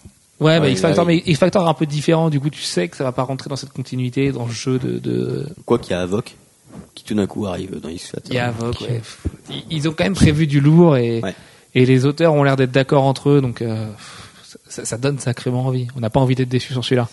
Si on est déçu, c'est Comme Schism est monté en pression pour arriver à un final qui va être juste. c'est euh, de, de mieux en mieux en fait. C'est ça qui, qui est bien. Quoi. bah, c'est parti d'assez bas, remarque. Mais Oui. on a eu un, numéro, un premier numéro avec Pacheco très dommage, euh, un deuxième avec Frank Cho très très discutable, un troisième avec Acuna pff, qui passait tout juste bien, Ouais. et un quatrième sur lequel on revient dans trois minutes. Euh, dernière news marquante de ce mois-ci pour les lecteurs VF. Panini lance une nouvelle collection, l'occasion de redécouvrir des classiques tels que le Gant de l'Infini House of M. Euh, bah, on applaudit des quatre mains, a priori. Nous qui tapons assez souvent sur Panini comme ça, euh, là c'est quand même une vraie bonne super nouvelle. idée. ouais. bah, c'est au moins l'occasion de relire euh, certains titres, certains arts qui ont disparu. et Qui sont quand on voit la demande euh, autour de House of M, ça peut que être une bonne nouvelle. Voilà, et puis euh, Surtout euh, en ce moment. Donc euh, non, c'est plutôt une excellente nouvelle et puis une, bah, je trouve que c'est un beau geste de la part de Panini de, bah, je veux dire, de enfin faire ça et de nous proposer enfin, on Ah, et espère d'autres éditions euh, par la C'est un super bon choix. euh, la dès nouvelle collection qui viennent de lancer là en souple, euh, la Best of, comment, comment elle s'appelle Best Ma- of Comics. Mar- Marvel Select, Marvel, Marvel Select, Select, non Marvel Select, House of M sort en Marvel Select, c'est ça Moi je parle de je parle de celle qui est à 9,95 par Marvel Select. hein. Ah oui, euh, les Best of Comics là. Ça doit être Best of Comics, il me semble. Ah oui, mais Euh, c'est pas que du Marvel, il y a du. Non, il y a du il DC aussi. Secret Ouais, Origin. ouais. Et voilà, où il y a. Secret Origin, ça c'est c'est pareil, c'est une vraie bonne nouvelle pour les gens qui veulent lire 10 Secret euros, Origin enfin, ouais, enfin. 9,95. À 10 euros, euh, c'est difficile de pas Voilà, les conseiller. c'est pas une super édition loin de là. C'est c'est hyper. À 10 euros, en Mais temps, voilà. Et d'ailleurs, dans un Leclerc l'autre jour, j'ai cherché le rayon comics. Il y avait des comics que dans BD. Et il y avait Walking Dead et cette collection-là. Et c'est tout. Donc euh, c'est disponible un peu partout, c'est ça qui est bien. Mais je pense que c'était pour ce prix-là, c'est pas mal. du truc. euh, donc. Oui, il y a quoi? Il y a X-Men le commencement, il y a Green Lantern Secret Origin. Euh, Marco et Garnet sur Cap, euh, Ouais. qui est dommage parce que qui, qui trouve pas un écho, enfin qui trouve pas de suite en fait à la fin. Il y a un vrai gros cliff et Bah oui, c'est le numéro qui date. C'était repris dans le, les intégrales, il me semble, avec un gros trou au milieu, dans ce qui s'est passé au milieu. Enfin, euh, c'était le même run, mais il manquait une grosse partie. Ah, voilà, c'est quand même euh, plutôt une bonne nouvelle. Ça fait plaisir de voir qu'une fois que la concurrence arrive, euh, certains éditeurs se sortent du fondement et font des efforts pour les lecteurs. Ah, il y avait aussi euh, du Ultimate Spidey dans cette collection. Du- Ah bon Ouais. D'accord. En fait, c'était, ça s'appelait Spider-Man, mais en réalité, Oui. c'était Ultimate Spider-Man. D'accord, ok. Pour Euh, sa pas- petite marquant VO du mois, euh, on va commencer par, par, par, par Spawn 211 pour faire parler notre ami Pierre, euh, qui sert un verre d'eau parce qu'il en peut plus du tout. Euh, Spawn 211, Oui, Violation of chaud. Trust, partie 1. Qu'est-ce que t'en as pensé, Pierre? Bon, bah, c'est bien, du coup, je peux enfin être là pour parler d'un titre Spawn, donc euh, je suis assez content. Merci. Euh, ouais, après Star Wars, euh, du Spawn. Euh, Faut dire que t'as eu de la chance parce qu'il y avait quand même une palanquée d'autres titres qui étaient prioritaires ce mois-ci. Et comme je savais que tu venais exprès Ah, c'est gentil. Merci. tu vas pouvoir parler de ton C'est vraiment gentil. Euh, Qu'est-ce que j'en ai pensé? Bon, alors euh, déjà, je vais commencer graphiquement par euh, bah, par les planches proposées par euh, alors deux prononciations, soit Zaimon Kudranski, soit Schmoun, parce que euh, vu qu'il est polonais, ça se prononce Schmoun. Euh, donc c'est vrai que c'est très marrant de dire Schmoun. euh. Ouais, c'est plus marrant de dire Schmoun. Hein. C'était très marrant aussi de voir Todd McFarlane en train de le prononcer, mais enfin bref. Et euh, du coup, c'est vrai que c'est très sombre. Enfin, faut dire ce qui est. Il y a beaucoup d'ancrage, donc c'est vrai qu'on peut reprocher euh, certaines fois le manque de dessin. Il était déjà parti chez DC, non, à ce moment-là? Il est parti chez DC faire euh, Pe- Penguin, Penguin, Prejudice. euh, Mais il était peut-être déjà au moment de Spawn 211, parce que c'est vrai qu'il y a quand même Mais très oui. très peu de De dessins. toute façon, il a déjà terminé le jusqu'au 214, le 215 est en cours. euh, est en cours et de toute façon, il avait déjà fait notamment chez DC une, euh, un épisode avec le Joker qui était paru dans un annuel, dans un annual, je crois, qui était plutôt sympa d'ailleurs. Enfin bref. Et donc euh, pour en revenir à Spawn, donc ouais graphiquement c'est, enfin moi j'aime beaucoup sa vision du, du personnage, donc avec le style très photoréaliste. Après au niveau de l'histoire, On voit quand bah, même très peu d'apparitions du Spawn. On voit beaucoup de Jim Donning. dans le 210, euh, il y avait beaucoup d'apparitions. Dans le 211, moins. Mais on espère que dans le prochain, ça viendra plus. Euh, sinon, au niveau de l'histoire, bon bah, ça avance euh, lentement, mais on espère sûrement. Ah, Euh, ça, ça- ça va, moi je trouve que ça s'est repris quand même. On sait- ça se C'était pas la euh, folie pendant 10, 10 numéros, c'est loin d'être nul à la fois. Je trouve qu'il y a juste une, que ça une patine un peu, du quoi. 201 au 203, 204, et puis après ça a baissé jusqu'au 210, et puis là ça se remue un peu plus. Et, euh, Mais là, il y a quand même une vraie menace qui se profile dans le discours du clown et tout. ouais, voilà. euh, Donc euh, de ce que dit Violator, Clown, ça a l'air de bien de bien être menaçant justement. Je vois pas d'autre mot à vrai dire. Euh, et puis dans le prochain numéro, on espère un- une vraie bonne. Il a une apparition de celui dont on ne peut pas prononcer le nom, qui est revenu euh, au numéro 200, qui est parti au numéro 100, tout ça. C'est ça, Voldemort, Euh, tout à fait. Voldemort contre Spawn, ouais, je donne pas. un petit caméo. Avec sa pauvre baguette, le pauvre, euh, il Et va, puis il du va coup, euh, moi j'espère surtout un affrontement entre bah, deux personnages. Bon, on dira pas qui c'est si jamais il y en a encore qui lisent. Et donc voilà. Donc euh, Sachant que ce- ces titres-là vont sortir très vite. euh, Ne paniquez pas si vous étiez lecteur de Chronique de Spawn, puisque ça va sortir donc l'année prochaine l'année prochaine, ouais. Alors c'est à l'origine c'était pour la fin de l'année, finalement donc euh, ça sort pour euh, mois de janvier, le premier le premier album. Donc euh, c'est plutôt c'est plutôt bien parti parce que le second est prévu pour le mois de juin, juin ou juillet. Donc ce sera tous les six mois et ça sera euh, l'équivalent de TPB américain, donc euh, équivalent de six numéros. Donc Du coup, on pourra encore suivre Spawn euh, correctement, euh, je veux dire sans, sans subir de décalage non, non, c'est vrai. En notant d'ailleurs que Spawn Architects of Fear arrive en VF tout bientôt. Le 2 novembre normalement, si je dis pas de bêtises. C'est quand même une très bonne nouvelle parce que c'est une équipe franco-française et Et, je pense que Delcourt fera une belle édition, enfin une, belle- une édition d'album comme ils savent le il faire. y a des chances. Il y a des chances qu'on vous en reparle beaucoup et très vite sur Comics Blog. Euh, autre titre marquant de ce mois-ci. Alors avant de parler Icon, on va s'arrêter un petit peu sur euh, allez Fear Itself 6. Alfro, qu'est-ce que t'en as pensé? Bah, Fear Itself 6, euh, c'est ça, ça c'est le même le même rythme que que le début en fait. C'est il- c'est c'est très lent. Disons qu'il y a eu, on avait l'impression dans le 4 et le 5 qu'il y avait une accélération formidable, que ça se battait dans tous les coins. Et là, 6, ben stop. C'est un gros stop en fait. Où ils, ils discutent entre eux, ils, ils font leur plan de bataille. Et nous, on attend euh, avec impatience la bataille finale. Où tout Sachant que pendant que. Iron Man va jouer le forgeron en Asgard et que euh, les gens se font construire des armures et que Cap euh, jouer avec son casque et ses lunettes affreuses sur Terre, le serpent a juste le temps de détruire la planète cinq Mhm. fois. Et ça a Mais pas l'air de choquer. le Ouais, il se balade fait, hein, euh, dans les dans- rues. on le- C'est des choses qu'on voit davantage dans des titres annexes, genre euh, Fear Itself, Youth in Revolt, euh, euh, The Homefront, euh, etc., où il y a, où on voit davantage les effets de Fear Itself que euh, dans euh, que dans la plupart des titres euh, core. Euh, et par contre, euh, bah oui, Fear Itself 6, euh, on, on sait qu'on est en train de préparer l'affrontement final. Là, euh, Et du coup, à la fin, Thor doit mourir. il reste, il reste 22 pages. Il reste 22 pages pour que ça se mette sur la gueule comme jamais, avec des nouvelles armures. Donc on imagine qu'on va avoir le droit au plan pour nous présenter les nouvelles armures de chacun et le redesign de Stuart. Timonen euh, avec des pics. Ouais, ça, on va peut-être le voir davantage dans Invincible Iron Man, mais bon, euh, ouais, peut-être. Ouais, je sais Ouais. pas. hein. Peut-être Ouais. qu'ils nous feront, comme ils avaient fait pour le Chevalier du Zodiac, une présentation des armures à la fin. À la Ça pourrait fin, pas c'est mal. pas mal. hein, Franchement, ça euh, pourrait être une bonne idée. La nomenclature et ouais, tout, voilà. c'est excellent. Et puis leur, version boîte de conserve à côté, ça pourrait être pas mal. Des, des armures euh, Tron avec des pics, euh, comme dit Manu. Oui, oui. Les Bah, fameuses armures que vous avez vues sur les teasers de Mighty. Mais c'est vrai que là, c'est, on, on comprend pas bien en fait. Comment Ah, en, en un épisode il peut y avoir des conséquences euh, dantesques qui feraient disparaître Thor parce qu'il y a un petit peu ça aussi qui, qui est censé se profiler. profile, ouais. Bon, je suis sûr qu'il va pas mourir, c'est impossible de le faire mourir maintenant. Non, il va pas mourir, mais il a envie de se mais casser. dé- être déchu ou perdre ses pouvoirs, oui, ça c'est très très possible. Euh, Es-tu un homme ou un dieu? Euh, oui, voilà. Question posée par Odin. Non, par contre, oui, il y a un vrai côté dramatique dans Fear Itself 6, euh, dans la discussion entre Thor et Odin. C'est le gros bon point du, du film. Euh, du film. bah oui, parce que c'est vrai que c'est assez cinématographique, mais euh, de la série, c'est vrai que là, Odin n'a jamais été aussi bien écrit par, euh, par Fraction. Et on comprend mieux certains trucs d'ailleurs. Bah, pour être un peu plus terre à terre et moins cinématographique, faut voir aussi que le titre va sortir euh, deux, trois jours avant la New York Comic Con. Euh, du coup, l'occasion pour Marvel, quand même, admettons que ce soit une déception ou que ce soit un gros soufflé. Euh, trois jours après, tout ça s'est balayé, on nous fait des grosses annonces et on a oublié, c'est bon. Et voilà, de la même manière que la nullité de Flashpoint a été balayée par les relaunch des New 52, euh, je pense que il n'y a, pas de hasard et que si les grosses annonces de Marvel arrivent juste après, c'est qu'il y a une raison. Et ça, ça fait quand même un petit peu peur parce que c'est pas dans l'habitude de Marvel comme ça de- d'aspirer tout de suite les conséquences d'un événement. Bah, de toute façon, c'est ce qu'on dit depuis le début sur Fear Itself. C'est un event qui, à la base, n'était pas destiné à être un event. C'est vraiment, ils ont eu besoin de faire un event parce qu'ils avaient un truc prévu, mais ils ont, ils ont voulu le préparer encore plus. Du coup, ils ont dû caler ce truc qui était juste prévu pour sortir en concordance avec les, les films. Et du coup, c'est devenu l'event. Mais là, c'est vrai qu'ils ont besoin de, de le conclure, quoi. Et ça se sent d'autant plus que certains tie ont rien, mais alors rien, mais alors Oui, rien le à Uncanny voir avec est Le. Wolverine et le Uncanny X-Force, ça n'a rien à voir avec Fairy Tail, mais à un point où c'est assez dérangeant du coup de voir ça labellisé Fairy Tail. Quoi. Même Ghost Rider, hein, c'est quasiment. Mais Ghost. Rider a rien à voir non Il y a plus. Enfin, juste le numéro 1, on voit avec euh, Sin. ouais, euh, mais- Ghost Rider 3, il y a quand même un voilà.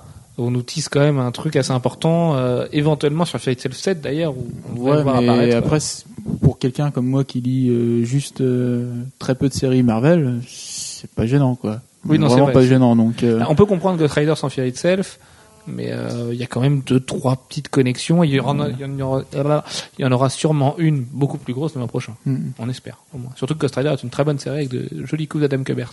Oui. Euh, on va enchaîner tout de suite avec Holy Terror, donc euh, c'est vous deux qui l'avez vu. Euh, vous l'avez pas lu jusqu'à la fin, mais vous l'avez au moins feuilleté puisque c'est pas le texte qui abonde euh, là-dedans. Euh, Qu'est-ce qu'on peut en dire d'Holy Terror? Présenter un petit peu l'originalité du truc. Bah, alors déjà, c'est le format est très étrange parce que c'est un, un format paysage avec des Format à l'italienne, avec des guillemets, parce que c'est un peu plus haut qu'un format à l'italienne quand Ouais. même.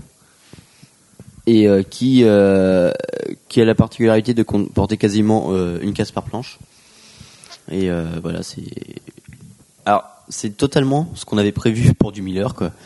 C'était euh, on s'attendait au pire et on a eu le pire quoi. C'est vraiment bah, le sous Batman qui qui bute du euh, du de l'arabe et avec Catwoman. Voilà. Moi, côté graphique, j'ai pas retrouvé le Frank Miller qui était que j'aimais bien avant. C'est vrai que plus, enfin, personnellement, moi, plus j'ai feuilleté, plus j'ai trouvé que ça se ça diminuait en, en qualité graphique. Bon, après, c'est mon avis. Pourtant, j'aime beaucoup Frank Miller, mais euh, graphiquement, j'aime beaucoup cet artiste. Mais là, j'ai trouvé que non, ça. Bah, moi, les premières pages, je les ai trouvées très folles. mais euh, hyper Oui, bien voilà. foutu. Mais après, au fur et à mesure, après, ouais. ça, ça commence à. Ça se délaye quoi. Bah, quant à moi, j'ai pris une des branlées de l'année. Euh, moi, je trouve ça magnifique parce que en fait, c'est Frank Miller qui fait du Frank Miller. Il sait quels sont, euh, il sait sur quel terrain il est attendu. Il sait qu'il est attendu sur le noir et le blanc, sur le blanc hyper saturé, sur des typos un peu euh, Sin Cityenne. Euh, voilà, du, noir, du blanc, du rouge. Il utilise ça à mort. Il a une utilisation super désinvolte du rose dedans, du orange aussi, des couleurs qui ont rien à faire là. Il y a une planche par case. Moi, je trouve ça excellent. Il se permet de faire des trucs super vides avec juste des jets de pinceau pour représenter la pluie. Et du coup, il y a un espèce de décor totalement apocalyptique, alors que c'est juste euh, une nuit de pluie sur euh, une ville qui est un ersatz de Gotham. Alors c'est vrai que le héros est un ersatz de Batman euh, beaucoup plus fasciste et que l'héroïne, entre guillemets, est une Catwoman au rabais. Que le scénario, c'est effectivement de buter des terroristes islamistes. Derrière ça, moi, je sais que vraiment, au niveau du dessin, bah, ça fait vraiment du bien de voir Frank Miller parce que il y a des facilités énormes. Il y a des visages, des fois, euh, qui vont avoir l'air d'être dessinés par des enfants, mais je suis persuadé que c'est fait exprès. Et il y a une telle ambiance qui se dégage de cette lecture. Euh, il y a une telle gestion. Enfin, ce, ce mec-là, euh, on, on reste sur Frank Miller, qui est juste une des plus grandes légendes de la, de la- des comics, euh, de l'histoire des comics, même pas juste actuellement. Et bah, le mec, il revient, et comme dans toute sa carrière, comme le disait Jim Lennon dans son bon bouquin, euh, c'est un branleur, et là, il fait le branleur, et il s'éclate, il se permet des choses complètement folles, euh, du, du clair obscur à mort. euh, Enfin, moi, j'ai Ah. pris une telle branlée graphiquement, et ça fait tellement du bien de voir Miller jouer avec ses propres codes comme ça. T'as l'impression qu'il s'en fout complètement de, de ce qu'est la production actuelle. Il fait du Miller pour lui, pour les gens qui l'aiment, et oh là là. Le choix du format, en plus, je pense que c'est un, un de ses choix perso, qu'il a pu imposer ça à Legendary Comics, qui publie là d'ailleurs son premier ouvrage. Euh, c'est hyper cinématographique. Alors certes, c'est complètement euh, pas politiquement correct dans le sens où ça passera très bien aux États-Unis. hein. Moi, je m'inquiète pas du tout là-dessus. Euh, pour nous, c'est déjà beaucoup plus juste parce qu'on a une on a une approche beaucoup plus réaliste de ce qu'est la menace islamiste que qu'entrevoient les Américains, qui est finalement beaucoup plus maigre que ce qu'ils pensent et que ce qu'ils font. Euh, Merci la Fox. Mais voilà, merci la Fox. Mais voilà, moi je sais que c'est c'est une petite cinquantaine de pages de pur bonheur de revoir un Frank Miller au top, quoi. Mais au top, ça veut pas dire le Frank Miller de Dark Knight Returns qui soignait beaucoup plus ses planches, mais on est quand même bien loin de l'espèce d'affront qu'il a fait avec les pages de preview de euh, qui ont été publiées dans Dark Horse Present l'année dernière, qui montraient juste un truc qui était affreux, qui a été fait, euh, je pense, par son enfant euh, euh, en dormant, enfin je, je sais pas. Et là, euh, voilà, c'est Holy Terror, ça y est, il est là, on l'a entre les mains et, merde quoi, c'est réussi. Et le mec c'est le fixeur, il fixe les choses quoi. Mais bon, vous n'êtes pas convaincu. Non. Euh, c'est un titre qui divisera beaucoup. Hein. De toute façon, euh, je pense que c'est inévitable.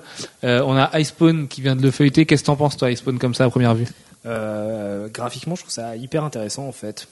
Parce que C'est hyper graphique. C'est graphique, voilà. C'est pas, c'est pas du joli dessin, tout propre, tout bien ancré, tout bien coloré, sous ordinateur ou quoi que ce soit. Et euh, enfin, je sais pas. Enfin, il- on sent qu'il s'est éclaté ou qu'il s'en fout complètement de ce qu'il a fait. Ah, c'est euh, un branleur, quoi. C'est euh, du coup, ça me donne, ça me donne carrément envie de, le, de regarder euh, un peu plus, plus en détail. De toute façon, c'est pas une histoire, hein. c'est pas un truc à lire. hein. Ouais, C'est voilà, pas- mais euh, ça, c'est une espèce d'artbook enfin- de Frank Miller qui fait du Frank Miller. euh. graphiquement, euh, putain, c'est une curiosité quoi. Surtout euh, par rapport à ce qui sort maintenant. euh, je pense qu'il faudrait au moins jeter un coup d'œil quoi. Et Toi, toi, Jeff, qu'est-ce que t'en penses comme ça, à première vue? Ah, Moi aussi, je viens de le feuilleter euh, et je trouve ça d'une euh, hyper efficacité graphique, euh, mais euh, monstrueuse. Euh, après l'histoire, je sais pas, euh, mais c'est graphiquement, c'est d'une lisibilité euh, assez extraordinaire, surtout pour quelque chose qui est ben, juste du noir et blanc. Avec un petit peu, allez, de temps en temps, il, rajoute, un peu de couleur, mais vraiment très peu. Après, on arrive vers la fin, il y a de plus en plus de textes. Alors là, je sais pas ce qui se passe, euh, mais là, il faudrait lire. Euh, J'imagine qu'il y a quelque chose à lire, du coup. Euh, mais euh, c'est vrai qu'au départ, euh, c'est c'est vraiment très très lisible. Euh, Il y a quand même une page marquante à la fin avec un éclat de rose absolu. Enfin, il, s'en fout quoi. Il, il- il fait ça pour les gens qui l'aiment et il a plus rien à prouver. Ouais, et il le montre et il y arrive. C'est peut-être ce côté-là de Jean Foutisme. Je me suis, je me dis peut-être que euh, ouais, il se dit de toute façon, j'ai beau faire euh, quoi que ce soit, tout le monde me suivra et enfin tous mes fans me suivront, euh, quoi que je fasse. Non, c'est pas ça. C'est qu'il a pas du tout envie d'attirer d'autres mondes euh, vers lui, en fait. C'est euh, maintenant, il, il a un côté prétentieux, Miller. C'est, euh, bah, j'ai déjà ma fanbase et j'ai pas besoin d'aller chercher d'autres gens. Je sais qui je suis, quoi. Mais il peut savoir qui il est sans que ce soit euh, forcément quelque chose qui, qui gêne. Euh, enfin bon. Pour moi, il y a beaucoup moins d'ego trip chez Miller que chez Alan Moore, par exemple. Ah oui, Je, je pense que Miller s'amuse beaucoup plus avec ce qu'il fait. Oui. Euh, il parle, il parle pas de révolutionner la BD toutes les deux semaines euh, sur des chaînes. Il y de a qu'à photo. hein. Donc euh, voilà, et, et on est quand même face au retour d'un maître des comics qui a plus rien produit depuis des années. Euh, c'est quand même un petit événement en soi la sortie de Lolita. Je pense que ça passera plutôt inaperçu, mais beaucoup moins que Xerxes par exemple, qui, qui lui devrait beaucoup faire parler, notamment parce que c'est adapté en film euh, et qu'il travaille déjà avec Legendary Pictures. Mais, mais qui d'ailleurs beaucoup moins prometteur. Mais voilà, euh, son Batman versus Al-Qaïda, il est là, il est sorti aujourd'hui. Et voilà, il suffit de mettre des oreilles euh, de chauve-souris au héros et on l'a notre Batman versus Al-Qaïda. D'ailleurs, il en joue très bien, il joue très bien avec ces codes-là et d'ailleurs en parlant de Frank Miller et de Dark Knight Returns c'est le Batman, c'est la couve de The Boys, le TPB volume 12 qui à mourir de rire, c'est euh, c'est Butcher qui pousse euh, un mec qui, qui ressemble au Dark Knight euh, avec un joli sweep de Miller, enfin c'est super. Euh, ensuite les autres titres marquants du mois, euh, bon Mighty Thor 6 pour faire vite, c'est euh, le chef-d'œuvre de Coppel sur Thor. Euh, Thor a une barbe, euh, Kid Loki n'a jamais été aussi beau que sous son trait. C'est son dernier numéro sur la série, c'est la fin du premier arc. C'est complètement barré. Mad Fraction va sur des directions, va dans, dans des directions qu'on n'attendait pas du tout. Il prend un choix super important pour le personnage du surfeur. Galactus aussi, il se passe des choses complètement folles. Euh, je pense que ça aura beaucoup de répercussions sur la suite de l'univers Marvel et surtout ce qui est hyper important pour les fans d'Olivier Coppel et Dieu sait, qu'il y en a surtout en France. Euh, il a voulu signer son chef-d'œuvre sur Thor et bah c'est fait. Euh, le moindre détail est hyper soigné. On a le droit à plein de variations de Thor. Il fait des hommages un peu partout. Kid Loki n'a jamais été aussi beau, même sous le crayon des gens qui l'ont designé. C'est juste purement hallucinant de, de qualité de dessin. Pour expliquer, euh, au-dessus de la tête de Sullivan, il y a à la fois des points d'exclamation et à la fois des points d'interrogation. Il est euh, moitié euh, hyper ravi et hyper, je sais pas de quoi en penser. Ah, ouais, ouais, pa- parce qu'au niveau du scénario, c'est quand même, euh, c'est, c'est quand même quelque chose, quoi. On est en face d'un, d'un Matt Fraction qui se prend pour Grant Morrison et qui fait des choix absolument colossaux pour euh, l'ensemble de l'univers Marvel.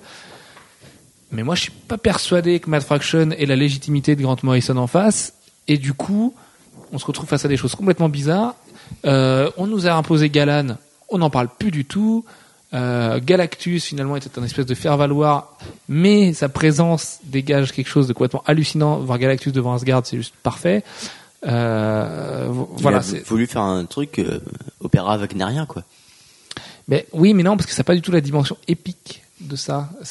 T'as l'impression que t'as plein d'envolées lyriques et qui retombent tout de suite, mais qu'à la fin, il prend une direction qui est complètement pas celle qu'on pouvait imaginer et qui s'en amuse en fait. Euh, voilà, je pense que Mighty Thor restera dans les annales pour ses dessins. Je pense que Mighty Thor restera dans les annales pour le combat d'anthologie que ça a livré pendant quelques numéros. Mais moi, j'ai vraiment, vraiment très hâte de voir ce que Matt Fraction va faire de sa création parce que là, il a quand même. Non, il euh, pas fini. hein, il faut, faut ah non, là c'est oui, c'est la première pierre de quelque chose de très grand. Euh, et j'espère au moins que Marvel le laissera aller au bout des choses, pas comme ils ont fait avec Straczynski, quitte à, quitte à le supprimer plus tard, c'est pas grave. D'ailleurs, Matt Fraction s'est bien empressé de tout supprimer du travail de Straczynski. Euh, voilà, c'est un gros what the fuck sur la fin. Surtout qu'à partir du numéro 7, c'est Pascal Ferry qui arrive et qu'on va nous raconter une histoire tout autre puisque c'est celle d'Odin et du serpent. Où on va avec Thor, on n'en sait rien du tout. Les réponses, elles sont dans Fear Itself. Elles sont sûrement pas dans Journey into History non plus. J'ai envie de dire que là, euh, il y a que la tête de Matt Fraction qui peut nous donner les réponses. Et donc, j'ai au moins hâte d'être à octobre pour ça. Mais Qu'est-ce qui doit se fendre la poire ce soir? En Et- pensant à tous les lecteurs qui ont lu euh, Mighty Thor. euh, ouais, ouais, je, je, je pense qu'il se dit que qu'il a réussi son coup. Et bah, j'espère pour lui que l'explication est très solide derrière, parce que sinon, il va se prendre. Il sait déjà qu'il est un peu sur la sellette dans le cœur des lecteurs, euh, euh, notamment par rapport à son titre architecte. Là, euh, il a intérêt d'avoir quelque chose de très gros derrière pour euh, nous imposer le fameux Thanarus qu'on a vu sur un teaser et dont on ne sait quoi penser parce qu'il est euh, juste euh, très très intrigant. qu'on a encore vu nulle part d'ailleurs. Euh, je parlerai bien de Kick-Ass 2, mais je suis le seul à l'avoir lu. Euh, Alex, est-ce que tu peux nous présenter un petit peu Kick-Ass 2 dans les grandes lignes? Euh, jusque jusque là. Jusque-là. Alors, Sans trop spoiler. Puisque Kick-Ass 2 ne sortira que euh, donc en hardcover en octobre aux États-Unis. Donc on peut imaginer que Panini euh, ne fera en octobre pas de l'année prochaine.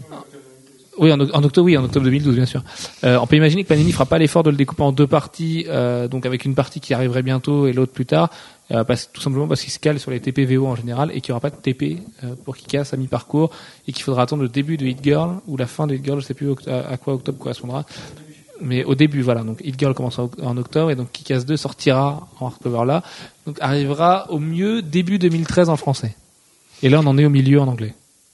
Donc, alors voilà, pour le moment, pour présenter Kikas 2, c'est euh, Kikas qui, euh, qui trouve des gens comme lui. Et euh, alors, disons que nous, on s'est bien fourvoyé pendant deux numéros, donc. euh, Ah, donc- complètement, ouais. Alors, ouais. Non, on l'avait dit dans les podcasts d'ailleurs, on avait dit voilà, Kikas, Kikas va affronter ses propres démons et voir que finalement il devient un petit fasciste avec une équipe de mecs. Finalement, pas du tout. Euh, Marc bien. Millar a pris la direction complètement opposée. Il s'est dit bon les mecs, vous attendez à ça, ben, on va faire complètement autre chose. Sauf que la personne pouvait l'attendre sur ce terrain-là. C'est violentissime à souhait.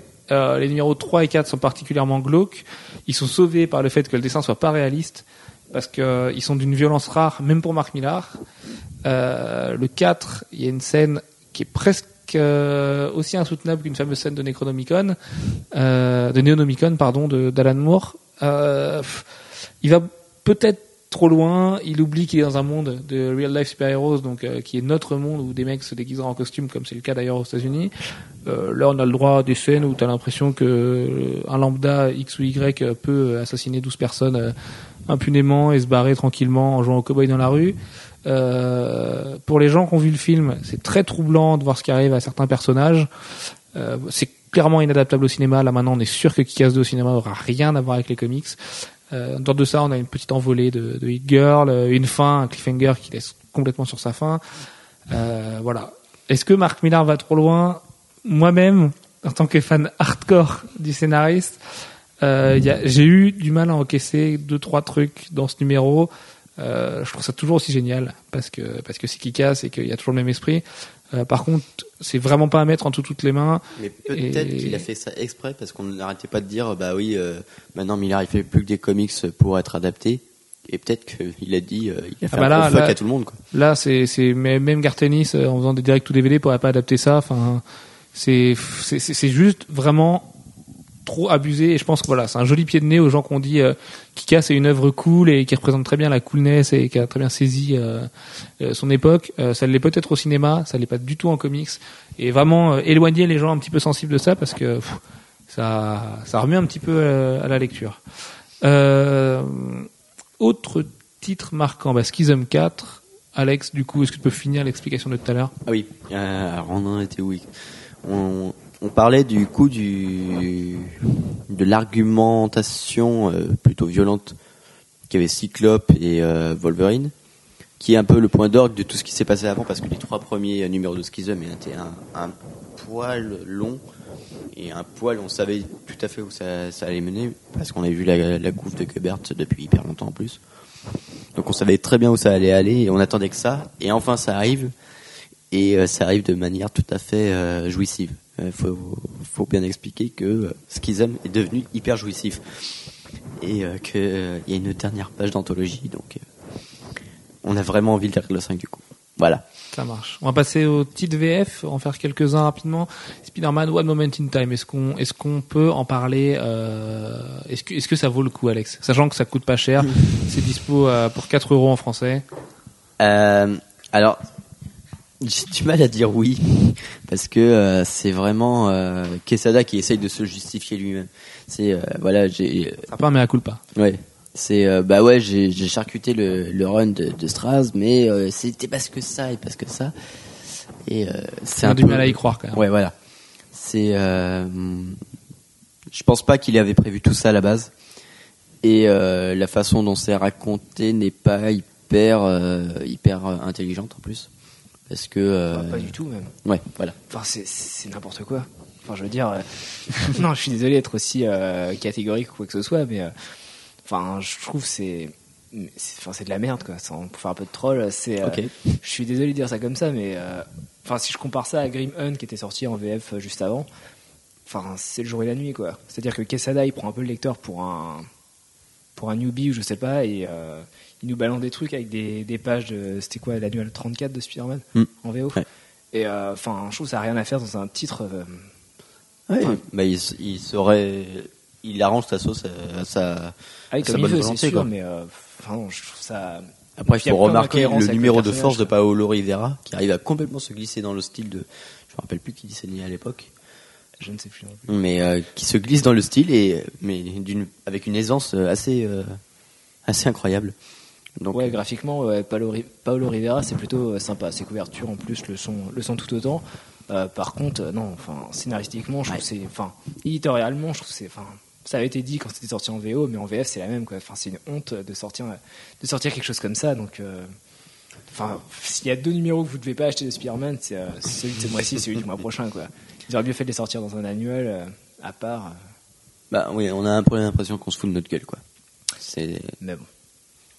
Ouais, on peut on peut toujours se rassurer en, en disant au lecteur, en rassurant le lecteur VF, il y a Big Time qui arrive derrière. Et Qui Big est- Time, c'est juste ce qui est arrivé de mieux au tisseur depuis euh, pff, des années maintenant. Donc euh, et Spider Island part sur de très bonnes bases. Donc euh, Spider-Man n'est pas mort, One Moment Time n'a pas tout gâché. Il y a un avenir sûrement à leur relation et même si on le découvrira pas maintenant, Spider-Man a d'autres atouts que Mary Jane ou Gwen Stacy ou toutes ces amourettes et peut juste être cool avec plein d'actions et des bons dessinateurs et des bons scénars bien fun et des bonnes blagues surtout. Parce que Quesada a oublié que Peter Parker avait beaucoup d'humour, notamment dans One Moment in Time. C'est vrai que ça fait très l'effet de la mort. euh, One Moment in Time, ça, m'emmerde aussi. Vraiment. Euh, je- moi, je, trouve ça plus chiant dans la narration que gênant dans dans l'idée, puisque pour moi, l'idée, de toute façon, on a tellement charcuté cette période-là de- du tisseur que, pff, bah écoute, euh, c'est pas c'est pas un coup de bistouri en plus qui va changer grand-chose, quoi. Jeff? Non, non, c'est bon. Là, euh, vous avez tout dit. Ça marche. Euh, ensuite, autre sortie marquante. On va passer à DC un petit peu. Euh, Panini sort discrètement, mais les fans s'y retrouveront. La troisième partie du run euh, acclamé de Grant Morrison et Howard Porter sur Justice League of America. Euh, c'est sorti aujourd'hui. Qu'est-ce que t'en penses, toi, Gwen? Ben déjà, c'est retrouver la Justice League avant la Justice League de Geoff Jones et Jim Lee actuellement avec euh, toutes les têtes d'affiche. Euh, Grant Morrison et Porter l'avaient déjà fait euh, il y a quelques années de ça. Et euh, ben c'est vraiment euh, il y a l'occasion. un ovni dans la carrière de Grant Morrison, d'ailleurs, Oui voilà. ouais. d'avoir écrit du mainstream comme ça. Et bon, il a fait un peu plus de mainstream avant avec euh, avec son comparse Millard, mais donc euh, non, retrouver retrouver un petit peu les, les têtes d'affiche, les icônes de DC dans la même équipe à cette époque-là, c'était vraiment une bonne idée. Euh, Aquaman était plus cool que maintenant, au moins au niveau du design. Il y avait une espèce de cheveux longs, on aurait dit le père de la petite sirène. euh, ouais, voilà. avec, Avec un, un- crochet et une armure euh, tout à fait virile qui rappelle euh, 300. Enfin, Ouais, 300 ou même câble un petit peu avec son bras euh, bizarrement. Donc euh, non, c'était plus l'occasion de retrouver les icônes avec des histoires un peu plus cosmiques euh, euh, que on pourrait trouver actuellement. Et là dans ce volume 3, je crois qu'on retrouve euh, Starro, euh, c'est un peu le ah, le- l'ennemi euh, l'ennemi cosmique euh, comique de la JLA. Premier ennemi historique de la, de la Oui, JLA. c'est ce qui a même permis à la JLA de, de se de se réunir. Et euh, Mais pas la nouvelle. là, il y a Alfro qui ou nous alors, montre un euh, Superman ou alors on n'est pas encore au courant. Pas la version du, du New 52, non, c'est pas Starro, on vous rassure. Non, non. Bah, en fait, on n'en sait rien. On sait qu'il y a une menace alien. si, donc, si, on, euh, sait, on sait qui c'est. euh, mais, euh, son- voilà. Son, son nom est prononcé quand même dans le. Bon, oui, c'est vrai. On ne se Oui, c'est vrai. Oh, c'est un, un groupe de rock. oui. tout seul. Mais euh, non, dans ce dans ce volume-là, donc Starro prend euh, possession plus ou moins des, des membres de la JLA, donc ils vont devoir faire face euh, à cette menace. Et puis euh, et puis voilà. Donc euh, avec en bonus en plus le JLA One Million, je crois, qui était euh, qui faisait partie d'un crossover. euh, Qui n'est pas un parfum. qui n'est pas. Un parfum. Non, Mais c'est qui était qui était un crossover euh, annuel de de DC. euh, il y avait tous les annuals qui avaient été sur le One Million. Ça se passait un million de jours plus tard dans le temps. Euh, donc je sais pas combien de centaines d'années. Euh, Et c'était un petit peu à oublier. Euh, oui. Enfin, c'était des versions euh, futures de des mêmes personnages. Enfin, ça de portait les mêmes noms pas. en tout cas. C'est pas- Ouais, enfin, rarement, il y, avait même un, un Superman qui était, euh, ouais, qui elle était se réfugier dans le soleil. euh, Bah, c'était le puis, Superman actuel. C'était le Super, oui, c'était toujours, c'était toujours Kal-El, euh, beaucoup plus tard. Enfin, il avait quelques petits problèmes de santé, le pauvre Kalel. Bah, Euh, cancer de la peau à force d'être dans le soleil. mais- autre titre marquant, il nous en reste deux. Euh, on va commencer par Brit de Robert Kirkman. Alex, qu'est-ce que tu en penses de ce Brit?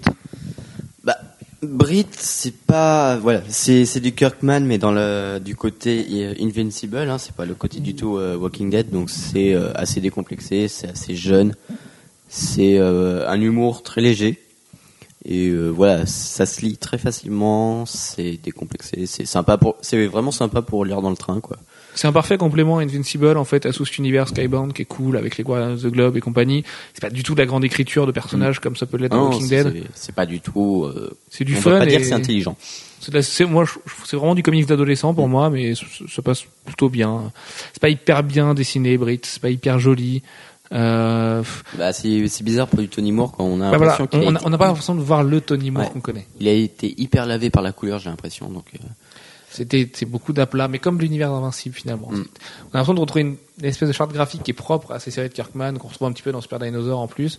Euh, voilà, un, un titre qu'on conseille parce que ça passe bien comme ça. Il y a un joli cliffhanger, il y aura d'autres séries qui vont sortir.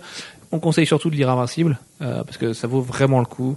Euh, c'est le Ultimate Spider-Man sans la continuité, le poids d'un personnage euh, qui est du personnage qui est Spider-Man et euh, et qui est plus un Ultimate Superman, ouais, souffle Manu, avec des relations de famille un peu plus prononcées, des amourettes et des trucs comme ça.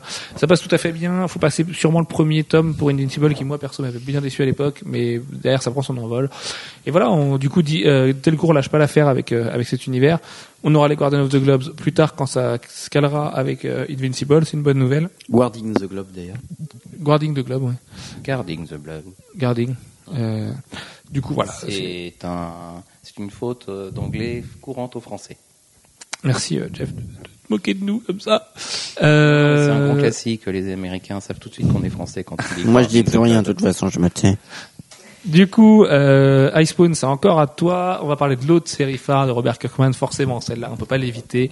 Il y en a entre un et deux tomes par an, euh, sur plus un que deux d'ailleurs. Euh, c'est tous les six mois? C'est Ouais, pas non. tous les neuf mois les Walking Dead? Voilà, on parle de Walking Dead. D'accord, donc Ouais, ça, euh, c'est tous les six D'accord, mois, tous les six mois. Bon, bah du coup, il y en a deux, voire trois dans les cas exceptionnels, euh, notamment dans les chroniques de Spawn, où la- les numéros couleurs euh, de, de Ryan Otley, qui sont bien barrés. Euh, Walking Dead 14, en quoi c'est un bon tome? En quoi il est là pour rassurer tout le monde? Alors, euh, je dirais qu'il y a plusieurs raisons. voilà. Euh, c'est sympa. Mais non, encore. euh, très franchement. Alors, euh, déjà, il y a le vrai retour des zombies. Donc, c'est vrai que bon, on, on les a- on, avait- on aurait pu avoir tendance, pardon, à les oublier un petit peu parce qu'ils étaient un peu mis de côté avec cette entrée comme ça du groupe dans la communauté d'Alexandria, qui était donc après un numéro 13 qui était beaucoup plus centré sur ces relations entre les différents personnages. Donc voilà, donc il y a cette menace-ci, il y a bah, qui est vraiment très importante en fait dans ce numéro puisque ça ça, ça le suit euh, ouais voilà ça, ça suit euh, tout le long du numéro. Et euh, c'est ce qui va se passer enfin En fait, c'est c'est la conséquence directe de la fin du 13. voilà ouais tout à fait ouais. Ça On, se suit on voyait une case à la fin du 13 qui nous disait que quand ils ont tiré des coups de feu, les zombies les ont entendus et, et voilà, ils arrivent. Mais ce qui est marrant, c'est que là, on a, on a affaire à une horde de zombies et on ressent pas la menace comme on pouvait la ressentir avant, comme une espèce de menace latente. Bah, disons qu'on a, on a Euh. tendance on a on peut avoir tendance à croire que euh, qu'ils en ont presque moins peur en fait ou je sais pas enfin c'est un peu Ça paraît beaucoup plus facile, quoi. voilà On, a Michonne plus découpe. euh, enfin, se prend pour un ninja, ça choque personne. euh, On a plus attends, l'impression qu'ils ont peur les uns des autres plutôt que des zombies véritablement quoi. et de- bah, ce qui est un peu le, le- le fond de Walking Dead, quand même. C'est ça qu'on aime. Mais ce qui est, ce qui est intéressant, c'est que j'ai l'impression qu'il nous montre euh, une certaine insouciance euh, gagnée euh, avec l'expérience pour nous montrer qu'il fallait pas être insouciant. Quoi. Voilà, il y a un relâchement du coup. Et...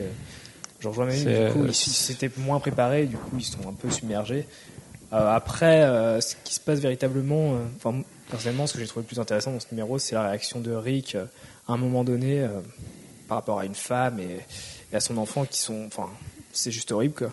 Pour, pour moi, c'est le climax de le numéro. La- la- la- le le Ouais. dernier tiers est vraiment génial. C'est ça en série télé ce serait mortel. C'est c'est de l'action pure et dure. C'est des choix euh, hyper compliqués à faire et ça ça vient sauver quand même une espèce d'ennui ferme sur le début, sur la première moitié de, de ce numéro 14, où on a le droit à des dialogues euh, entre personnages qui nous intéressent purement pas. Dans le Bah, sens où c'est- nous, ce qu'on aime, c'est les premiers personnages de la série, et que tous les personnages introduits derrière, on sait que de toute façon, ils sont jetables. C'est l'espèce de mouchoir, on n'a pas envie de s'y intéresser parce qu'on sait que dans deux numéros, ils sont bouffés par des zombies. Et du coup, c'est un petit peu lourdeau. Bah, c'est un peu lourdeau parce qu'ils sont pas beaucoup développés, c'est ça quoi. C'est comme tu dis, ça fait un peu de la chair à canon facile et euh, on sait qu'ils vont mourir euh, dans trois pages plus loin quoi. C'est un peu. euh, Bon, ce qui est génial, c'est que Kirkman, encore une fois, euh, nous prend complètement à 180 degrés sur la fin du numéro, euh, avec aller quand même des surprises qui sont juste pas rien du tout. Hein. C'est c'est quand même assez énorme ce qui se passe à la fin pour l'avenir des, des héros qu'on aime, justement. Euh, voilà, il, il en a encore euh, il en a encore euh, bah, sous la le pédale, capot, et puis, sous, bah, sous le capot. Parlons pas, parlons pas de mécanique et de voiture, s'il te plaît, en parlant de Walking Dead. C'est vrai qu'au final, ce tome, il commence quand même avec des schémas qui se répètent depuis des, des tomes entiers. Euh, des, des schémas de relation entre les personnages. Et euh, au final, on s'en retrouve à- avec euh, d'un côté des personnages dont on s'en fout complètement parce qu'on n'a pas le temps de s'y attacher. Et à la fin, on sait que ça se réduira à un, un cœur de... Enfin, oui, Le corps, Voilà. le, le noyau qu'on a depuis le début, en le fait. noyau central de la série qui, qui restera envers et contre tout. Bah, pour autant, bah, c'est vrai que ce qu'on pourrait avoir tendance à reprocher un peu à Kirkman, c'est qu'on voit vraiment pas où il veut en venir et que, bah, comme tu disais, Manu, ça se répète un petit peu ce schéma. Et euh, c'est ça qui est bien à la fois, parce que ce Bah- qui se passe à la fin, sans parler de la femme, ce qui se passe juste après, pour les gens qui l'ont lu, on peut surtout pas le spoiler, parce que ce serait spoiler un des trucs les plus importants de la série en entier. Personne n'a vu venir. Personne Non, c'est- peut voir venir ce truc-là. Et euh, ça a des conséquences quand même dramatiques sur la suite des événements. Et ouais, bien sûr, on se contourne la page et on fait euh, waouh quoi. Bah, on avait même du mal à y croire au début. On, on se demande si c'est pas encore une vision ou un truc. Enfin, ça paraît juste fou. Et, Et non, et non, c'est bien ça. non. Donc, euh, on va vivement le 15. euh, Vivement le 15. Il a enfin réussi à relancer l'intérêt. Moi, je prends mon exemple perso. Euh, je commençais un petit peu à m'éteindre avec Walking Dead. bah, Après huit premiers numéros qui étaient sûrement euh, dans les annales des meilleurs comics de tous les temps. après le 8, quoi. À partir du 9, c'était un peu plus. Voilà. Et, mais là, ça repart et ça fait du bien, quoi. C'est Walking Dead est sur les bons rails et youpi. Jeff. Non, finalement non, encore? Ça, ça fait quand même quatre finalement non aujourd'hui. hein. Oui, oui, mais bon, en même temps, c'est une série que je lis pas, mais j'ai juste un. Eh, mais on t'en parle Euh, beaucoup. Oui, on m'en parle, même une- on m'en parle beaucoup. c'est un euh, succès, euh, oui, c'est un gros, succès. Euh, Bah, la semaine Et- dernière, on nous a demandé du Batman 1 et du Walking Dead 14. hein, donc, Toujours. Mais oui, non, c'est clair, c'est une série qui marche très fort. Euh, non, non, la seule chose que c'était par rapport à une- une- un des points que tu soulevais, euh, est-ce on ne sait pas c'est où Kirkman veut aller, mais euh, je suis pas sûr qu'il veuille aller quelque part. Euh, en dehors, il, il a des schémas, mais je suis pas sûr qu'il ait réellement des euh, euh, des messages euh, énormes à faire passer avec la série.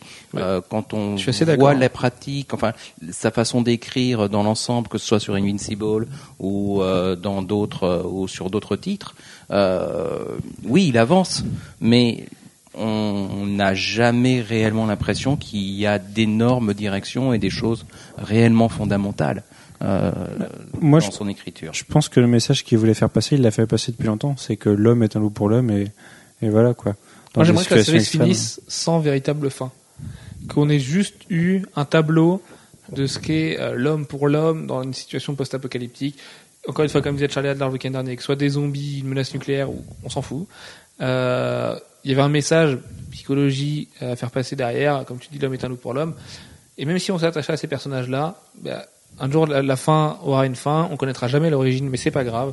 Ce sera une œuvre finie euh, qui dépeindra un monde tel qu'il était, un peu comme aurait dû peut-être finir Why the Last Man euh, de Brian Vaughan, où à la fin on donne une explication sur tout. On n'en avait pas envie et ça aurait été pas plus mal que Yorick euh, retrouve sa nana, qui se passe, voilà, qu'elle le largue ou pas, machin, qu'elle soit devenue ce qu'elle est, on s'en fout, mais c'est fini. Et on a eu du coup un paysage euh, pendant quelques numéros de ce qu'est, de ce que pourrait être le monde. Et je pense que Walking Dead devra en arriver là. Plutôt que d'essayer de chercher tout le temps à se renouveler et d'être une continuelle fuite en avant de bon, euh, on, a un, noyau de personnages qu'on peut pas tuer parce que mine de rien la pression commerciale est juste gigantesque derrière nous. On on a quand même le plus gros succès de librairie euh, de l'industrie des comics actuellement et surtout un succès de télé maintenant. Euh, eux, Michonne, Rick euh, et d'autres, on sait qu'ils resteront là pendant un long moment encore. Mais voilà, c'est pas grave. Si, si ça se finit et qu'ils sont encore dans une communauté, tant pis. En fait, pour, pour reprendre une expression que Jeff euh, affectionne particulièrement, l'impression que depuis certains numéros, il, il est vraiment en train de presser le citron sur sur le, ce groupe-là et que on se demande où il va Bah, s'arrêter de les briser en- psychologiquement quoi. On va pas tenir encore 89 numéros, aller voir, aller dans une communauté, se faire attaquer par des zombies, fuir S'attacher à des gens qui meurent et Voilà, c'est plus possible. Euh, y a quand même... Rick fait des sacrifices de plus en plus durs pour euh, pour lui et sa famille. on en parlait l'autre jour, le, un truc qui pourrait être énorme, c'est qu'il il bute tout le monde, il repart sur un autre groupe. euh, Ça, ce serait mortel. À la manière de Romero long de la qui série qui dépeint la même attaque depuis euh, depuis 50 ans, mais dans des points de vue différents et qui est rendu euh, à nous faire l'histoire de berger en Écosse euh, pour son film le plus raté d'ailleurs. Euh, mais voilà, c'est pas grave, c'est c'est rigolo du coup de voir cette peinture du monde euh, avec une invasion zombie. Ce serait mortel d'avoir un espèce de Walking Dead 2 avec euh, avec ce qui se passe de l'autre côté, quitte à revenir dans le passé avec des événements qui font écho à tel ou tel truc. Ce serait ouais, ouais, ouais. Mais bon, ça c'est dans la tête de Kirkman et Charlie Adler qui annoncent pouvoir tenir encore jusqu'au numéro 200, ça nous fait 110, 111 numéros à sortir. Euh, voilà, hein, n'est-ce pas Charlie? On va peut-être revoir ses ambitions à la baisse et, donner une fin à la série parce que ce serait, ce serait pas plus mal que la série se finisse bien. On a tellement connu de déceptions sur des fins. Euh, voilà, Walking Dead finit bien, s'il te plaît. Serait, hein. Euh, Ou alors très mal. Ou alors très mal. Non, mais quand je dis bien, c'est éditorialement, qualitativement parlant. Oui, qualitativement, oui, non, oui, très Plus mal. ça se finit sur la mort de Rick bouffé par des zombies, euh, finalement, ce serait peut-être pas plus mal. hein. Ça, ça dépendrait juste de la dure réalité euh, de ce que ça doit être un monde. euh, euh, voilà, au moment où la famine commence à gagner tout le monde, euh, où la confiance n'existe plus, où les hommes pètent un plomb au point de voir leur femme euh, téléphoner sans, sans que ce soit possible. Enfin, tu vois, ce genre de truc. Euh, donc, pour finir ce podcast qui dure un petit peu dans le temps, on va parler de la vie du site, notamment du fait que l'actu est très pauvre en ce moment. Alors c'est pas notre faute. hein. Les Américains euh, en gardent beaucoup, beaucoup, beaucoup sous le coude pour la New York Comic Con. On vous fera une couverture comme on avait pu faire pour San Diego. Euh, on sera là tout le week-end à travailler 24 heures sur 24, à avoir les yeux éclatés, à boire plus de Monster et de café que notre corps peut l'autoriser. Euh, ça va encore être du sport, mais bon, on va bien se marrer. Euh, on espère vous faire vivre encore l'événement en live comme on a pu le faire pour San Diego où on, je vous jure qu'on a moins bien enfin qu'on a mieux dormi que d'habitude pendant une semaine après Euh, c'est sûr que c'est hyper reposant ensuite. et voilà par Oui. contre après euh, la- la- l'actu paraît juste euh, juste ridicule quand on vient de s'enquiller 40 50 news par jour donc voilà, donc c'est dans deux semaines, préparez-vous, ça va être un, gros tourbillon d'actu. Euh, en dehors de ça, la Comics Blog Academy est toujours là, vous le savez, c'était les gros événements de ce mois-ci, du début de mois pour la rentrée. Euh, vous pouvez toujours la consulter, encourager vos potes euh, s'ils ont envie d'apprendre les comics à aller la voir. Euh, on a Benoît qui va faire constamment des rappels dessus avec des, des un traitement d'œuvres classiques que vous devez avoir lu ou que vous pouvez vouloir lire si vous voulez vous lancer dans tel ou tel truc. Euh, en dehors de ça, on aura sûrement, quand on dit sûrement, c'est c'est certain, une énorme mise en place autour de Batman euh, pour la sortie de Batman Arkham City. Euh, ça veut dire quoi? Ça veut dire podcast hors série, ça veut dire vidéo, ça veut dire euh, sûrement beaucoup de dossiers, ça veut dire sûrement beaucoup d'heures de, de sommeil en moins. Surtout que ça commencera au lendemain de la New York Comic Con, donc imaginez un petit peu notre état. Euh, mais voilà, on va bien se marrer, c'est quelque chose qui nous intéresse. Batman, c'est le personnage le plus universel qui soit avec Spider-Man, donc euh, ça va être euh, ça va être rigolo, hein Oui, on va détester le perso après, ça va être cool. voilà, vous avez détesté le bureau dans lequel on travaille et puis tout ça, mais bon, on, on- va bien rigoler. Euh, en dehors de ça, le module communautaire, paniquez pas, arrive. euh, voilà, on- il est en développement, la Comics TV est en développement, euh, tout ça avance doucement mais sûrement. Euh, on le rappelle, on est une rédac amateur, on a pour beaucoup des changements dans nos vies en ce moment, des boulots qui changent. Des reprises d'études, euh, des voilà, des périodes de chômage qui se finissent, euh, des contrats qui, qui vont à droite à gauche. euh. finalement, il y a que Manu euh, qui est installé, qui achète des maisons, tout ça. Mais euh, voilà, ça, ça c'est un, petit- petit, Là, on a l'impression qu'il a un parc immobilier. c'est un, petit peu notre papa à tous, euh, voilà. Euh, donc voilà, vous inquiétez pas, ça avance, c'est juste qu'on est un petit peu ralenti euh, par la vie parce que des fois c'est comme ça. Euh, et enfin, vous allez découvrir du coup mi-octobre encore une fois. Donc mi-octobre va être vraiment vraiment vraiment sportif entre Arkham City, la semaine Batman, la New York Comic Con, euh, les révélations sur euh, un certain éditeur qui vient de reprendre une certaine licence phare. C'est la première fois qu'on fait ça. On fait ça avec plusieurs autres rédactions, donc on n'a pas le droit d'en parler encore pour le moment. Ça arrive dans deux petites semaines, mais vous saurez tout ce qu'il y a à savoir sur euh, Urban Comics. Et vous verrez avec qui on a travaillé. Sachez que c'est un réel plaisir pour nous de travailler avec ces rédactions. Euh, C'est la première fois, mais on espère que ça va, ça va se reproduire parce que pour l'instant ça se passe bien, donc c'est cool. Euh, puis voilà, ça, ça permet d'échanger les publics, ça permet de d'avoir des points de vue différents, de se concerter entre nous pour poser des questions. Et au final, les questions qui ressortent devraient couvrir à peu près toutes les questions que se posent les lecteurs. Donc euh, c'était une vraie bonne expérience pour nous. Et euh, donc vous, vous découvrirez ça sur nos quatre sites euh, mi-octobre. Et voilà, on espère que ça vous plaira. Sur ce, pas de questions bêtes. Qu'est-ce que vous avez fait du mois? On va la faire vite ce mois-ci. Gwen, qu'est-ce que tu fait de ton mois? Euh, j'ai cherché du boulot. Ça n'a pas été très passionnant, mais voilà, c'est chercher du boulot, un petit peu revoir des amis que j'ai pas vus depuis quelques mois parce que je les avais un petit peu abandonnés. Donc voilà.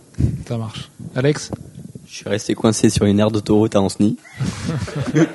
Je te prierai, je te, je te prierai de ne pas rappeler cet événement, s'il te plaît. Voilà. Alors pour la petite histoire, bon, raconte la petite histoire parce que. Oh non, c'est ta voiture, donc euh, fais-nous le plaisir. Non, non, ben voilà, c'est jusqu'en revenant de la dédicace, de, enfin de l'interview de Charlie Adler et donc de sa conférence au Mans. Euh, j'ai perdu ma courroie de distribution sur l'autoroute et, et on a passé 5 heures avec des routiers polonais qui nous ont offert 10 kilos de frites à se faire, vous imaginez ce que ça coûte un dépannage un dimanche soir, euh, à rentrer en taxi euh, jusque chez nous. Enfin, c'était voilà une, bonne petite expérience. euh, Ça saute une rédac comme on dit. hein. On avait Euh, vécu des moments très fraternels. oh, Oui, oui, exactement. Pierre Icepawn, qu'est-ce que t'as fait de ton mois de ton côté Euh, Qu'est-ce que j'ai fait de mon mois de septembre bah, Du coup, euh, j'attends de reprendre les cours pour ma part, donc euh, je révise. J'en pro- J'en profite. Ouais, Il y, a, il y a des gens.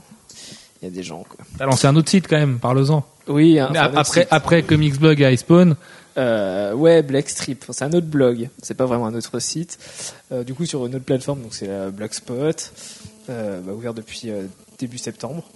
Donc ici, bah, au lieu de parler que des titres Spawn et Haunt, euh, ouvrir à d'autres choses, le jeu vidéo, la musique, euh, de tout quoi. Ça Juste marche. pour, euh, pour un truc plus perso. Voilà. Ça marche. Manu, euh, qui a acheté des maisons. Passe-moi aussi. Euh, alors j'ai fortement euh, lu beaucoup de New 52. j'ai l'impression d'avoir fait un million de reviews euh, pour mon blog et pour Comics Blog. Et c'est aussi euh, le mois de la reprise des séries télé. Et des, et des fameux. nouvelles. Celui qui tue encore plus nos Donc euh, voilà, reprise de Sons of Anarchy, Community, euh, début de New Girl, qui est vraiment pas mal. Le premier épisode est un, un, un peu un- une version étendue du trailer de New Girl. On retrouve toutes les mêmes blagues, mais c'est mortel quand même. Donc l'épisode 2 vient de sortir là. J'ai regardé ça avant de me coucher, tiens. Euh, donc Fringe aussi a repris, Ah oui. avec un très bon premier épisode. Parks and Recreation, euh, Modern Family, qui a gagné 5 Emmy Awards et il les mérite. Moderne. Donc voilà. Modern Family, Ouais. D'accord. Bah, Community aurait dû les avoir, mais Modern Family est une bonne série aussi. Donc voilà, un peu de temps très chargé, peu dormi, euh, en plus du boulot, donc euh, voilà, Ça marche. un bon mois. Jeff Oui, ben euh, moi euh, j'ai a priori j'ai recruté quelqu'un donc euh, C'est ce qui est quand même pas rien. oui. Attention, ne recrutez pas n'importe qui. Euh, non non non. Ça vous jouera du tour. Donc euh, ouais non c'est cool. Ouais euh, il va falloir que ça marche. On va se marrer. Euh, quant à moi, j'ai trouvé un nouveau travail. voilà, je remercie très fort euh, le monsieur à ma droite. Euh, sinon, en dehors de ça, bah, comme dit Manu, c'est la reprise des séries. Donc là, c'est du sport pour pouvoir tout mater, pour pouvoir tout jouer, pour pouvoir tout lire. Euh, voilà, les New 52 plus Marvel, plus la VF, plus la que c'est de la folie. Euh, Deus Ex Human Revolution, qui était excellent, qui prouve que les gens qui parlent français peuvent faire des bons jeux vidéo. Euh, donc bravo, bravo, bravo à Eidos Montréal, euh, qui a plein d'anciens Dubi et, et voilà. Euh, en dehors de ça, bah, c'est les, les commandes de Battlefield, Modern Warfare 3, Uncharted 3, euh, Assassin's Creed Revelation, qui va être le meilleur jeu de l'année. Driver San Francisco est pas mal aussi. Driver San Francisco qui est pas mal que j'ai même pas pu faire tellement c'est un tourbillon de bons jeux. Euh, FIFA 12 vient de sortir donc autant vous dire que je vais perdre beaucoup d'heures de ma vie en beau free. Euh, voilà en plus en édition PSG vous imaginez un petit peu le délire. Euh, en dehors de ça Community qui a repris avec un premier épisode de la saison 3 juste magistral. Euh, Une magnifique référence à Doctor Who. une magnifique référence à Doctor Who qui était juste génial et aux séries anglaises. Et, enfin, voilà, c'est hyper satirique. Et je pense à Icewind qui a commencé Oui. Community sur nos bons Alors, conseils. faut- faut pas commencer parce qu'en fait, euh, vous pouvez pas vous arrêter après. C'est un petit peu euh, le, genre de, de série addictive, donc euh, attention, c'est très dangereux. Bah, c'est vrai qu'on s'est fait un petit peu lobby de Game of Thrones euh, il y a quelques mois. Euh, là, on peut ne que de se faire lobby de, de Community, qui est juste la meilleure série dans son format. Donc c'est une comédie de 20 minutes. Euh, c'est beaucoup plus geek que Big Bang Theory. C'est juste beaucoup plus fin, surtout. Euh, voilà, c'est jamais graveleux, c'est hyper intelligent, ça met des pics euh, un peu partout. C'est ultra référencé à la culture américaine. Euh, Il y a des caméos partout. euh, il y a des épisodes qui rappellent le Modern Warfare, d'autres les Sopranos, euh, d'autres. Enfin voilà, c'est- c'est- ça revisite tout et c'est juste vraiment parfait en termes d'écriture. Et Pour les fans de The Wire, dans la saison 3, il y a Omar. Donc voilà. et puis ce qui est hyper bien, c'est qu'ils arrêtent pas de péter le quatrième mur. Et ça, c'est Il y a surtout un personnage voilà, qui parle en réplique de séries télé et de films et qui casse le quatrième mur constamment. C'est complètement fou en fait comme série, ça a aucune limite et, et ça le prouve encore et c'est de la folie. L'intro de la saison 3 pour euh, qui pastiche un peu Glee et juste à mourir de rire. Enfin, qui passe complètement oublié. Voilà, donc euh, regardez Community, vous serez pas déçus, surtout qu'il y a plein de références aux comics, à la culture US, donc euh, vous, vous- si vous aimez les comics, vous aimerez forcément Community. Voilà, sur ce, à la semaine prochaine euh, pour un podcast spécial No 52 qui devrait être assez sportif puisqu'on va et plutôt marrant puisqu'on va vous dégoter les les titres les plus bizarres possibles, voilà, le Boobs d'or des New 52, euh, le New 52 de plomb, euh, le meilleur New 52, un classement des 10 meilleurs, euh, voilà, enfin, on va trouver des choses, il y en a déjà pas mal de trouver, donc euh, faites-nous confiance, on va bien se marrer la semaine prochaine et ce sera pas juste de la review comme on l'a fait en début de chaque podcast. Sur ce, portez-vous bien, bonne semaine à tous, ciao ciao, salut. Ciao, bye.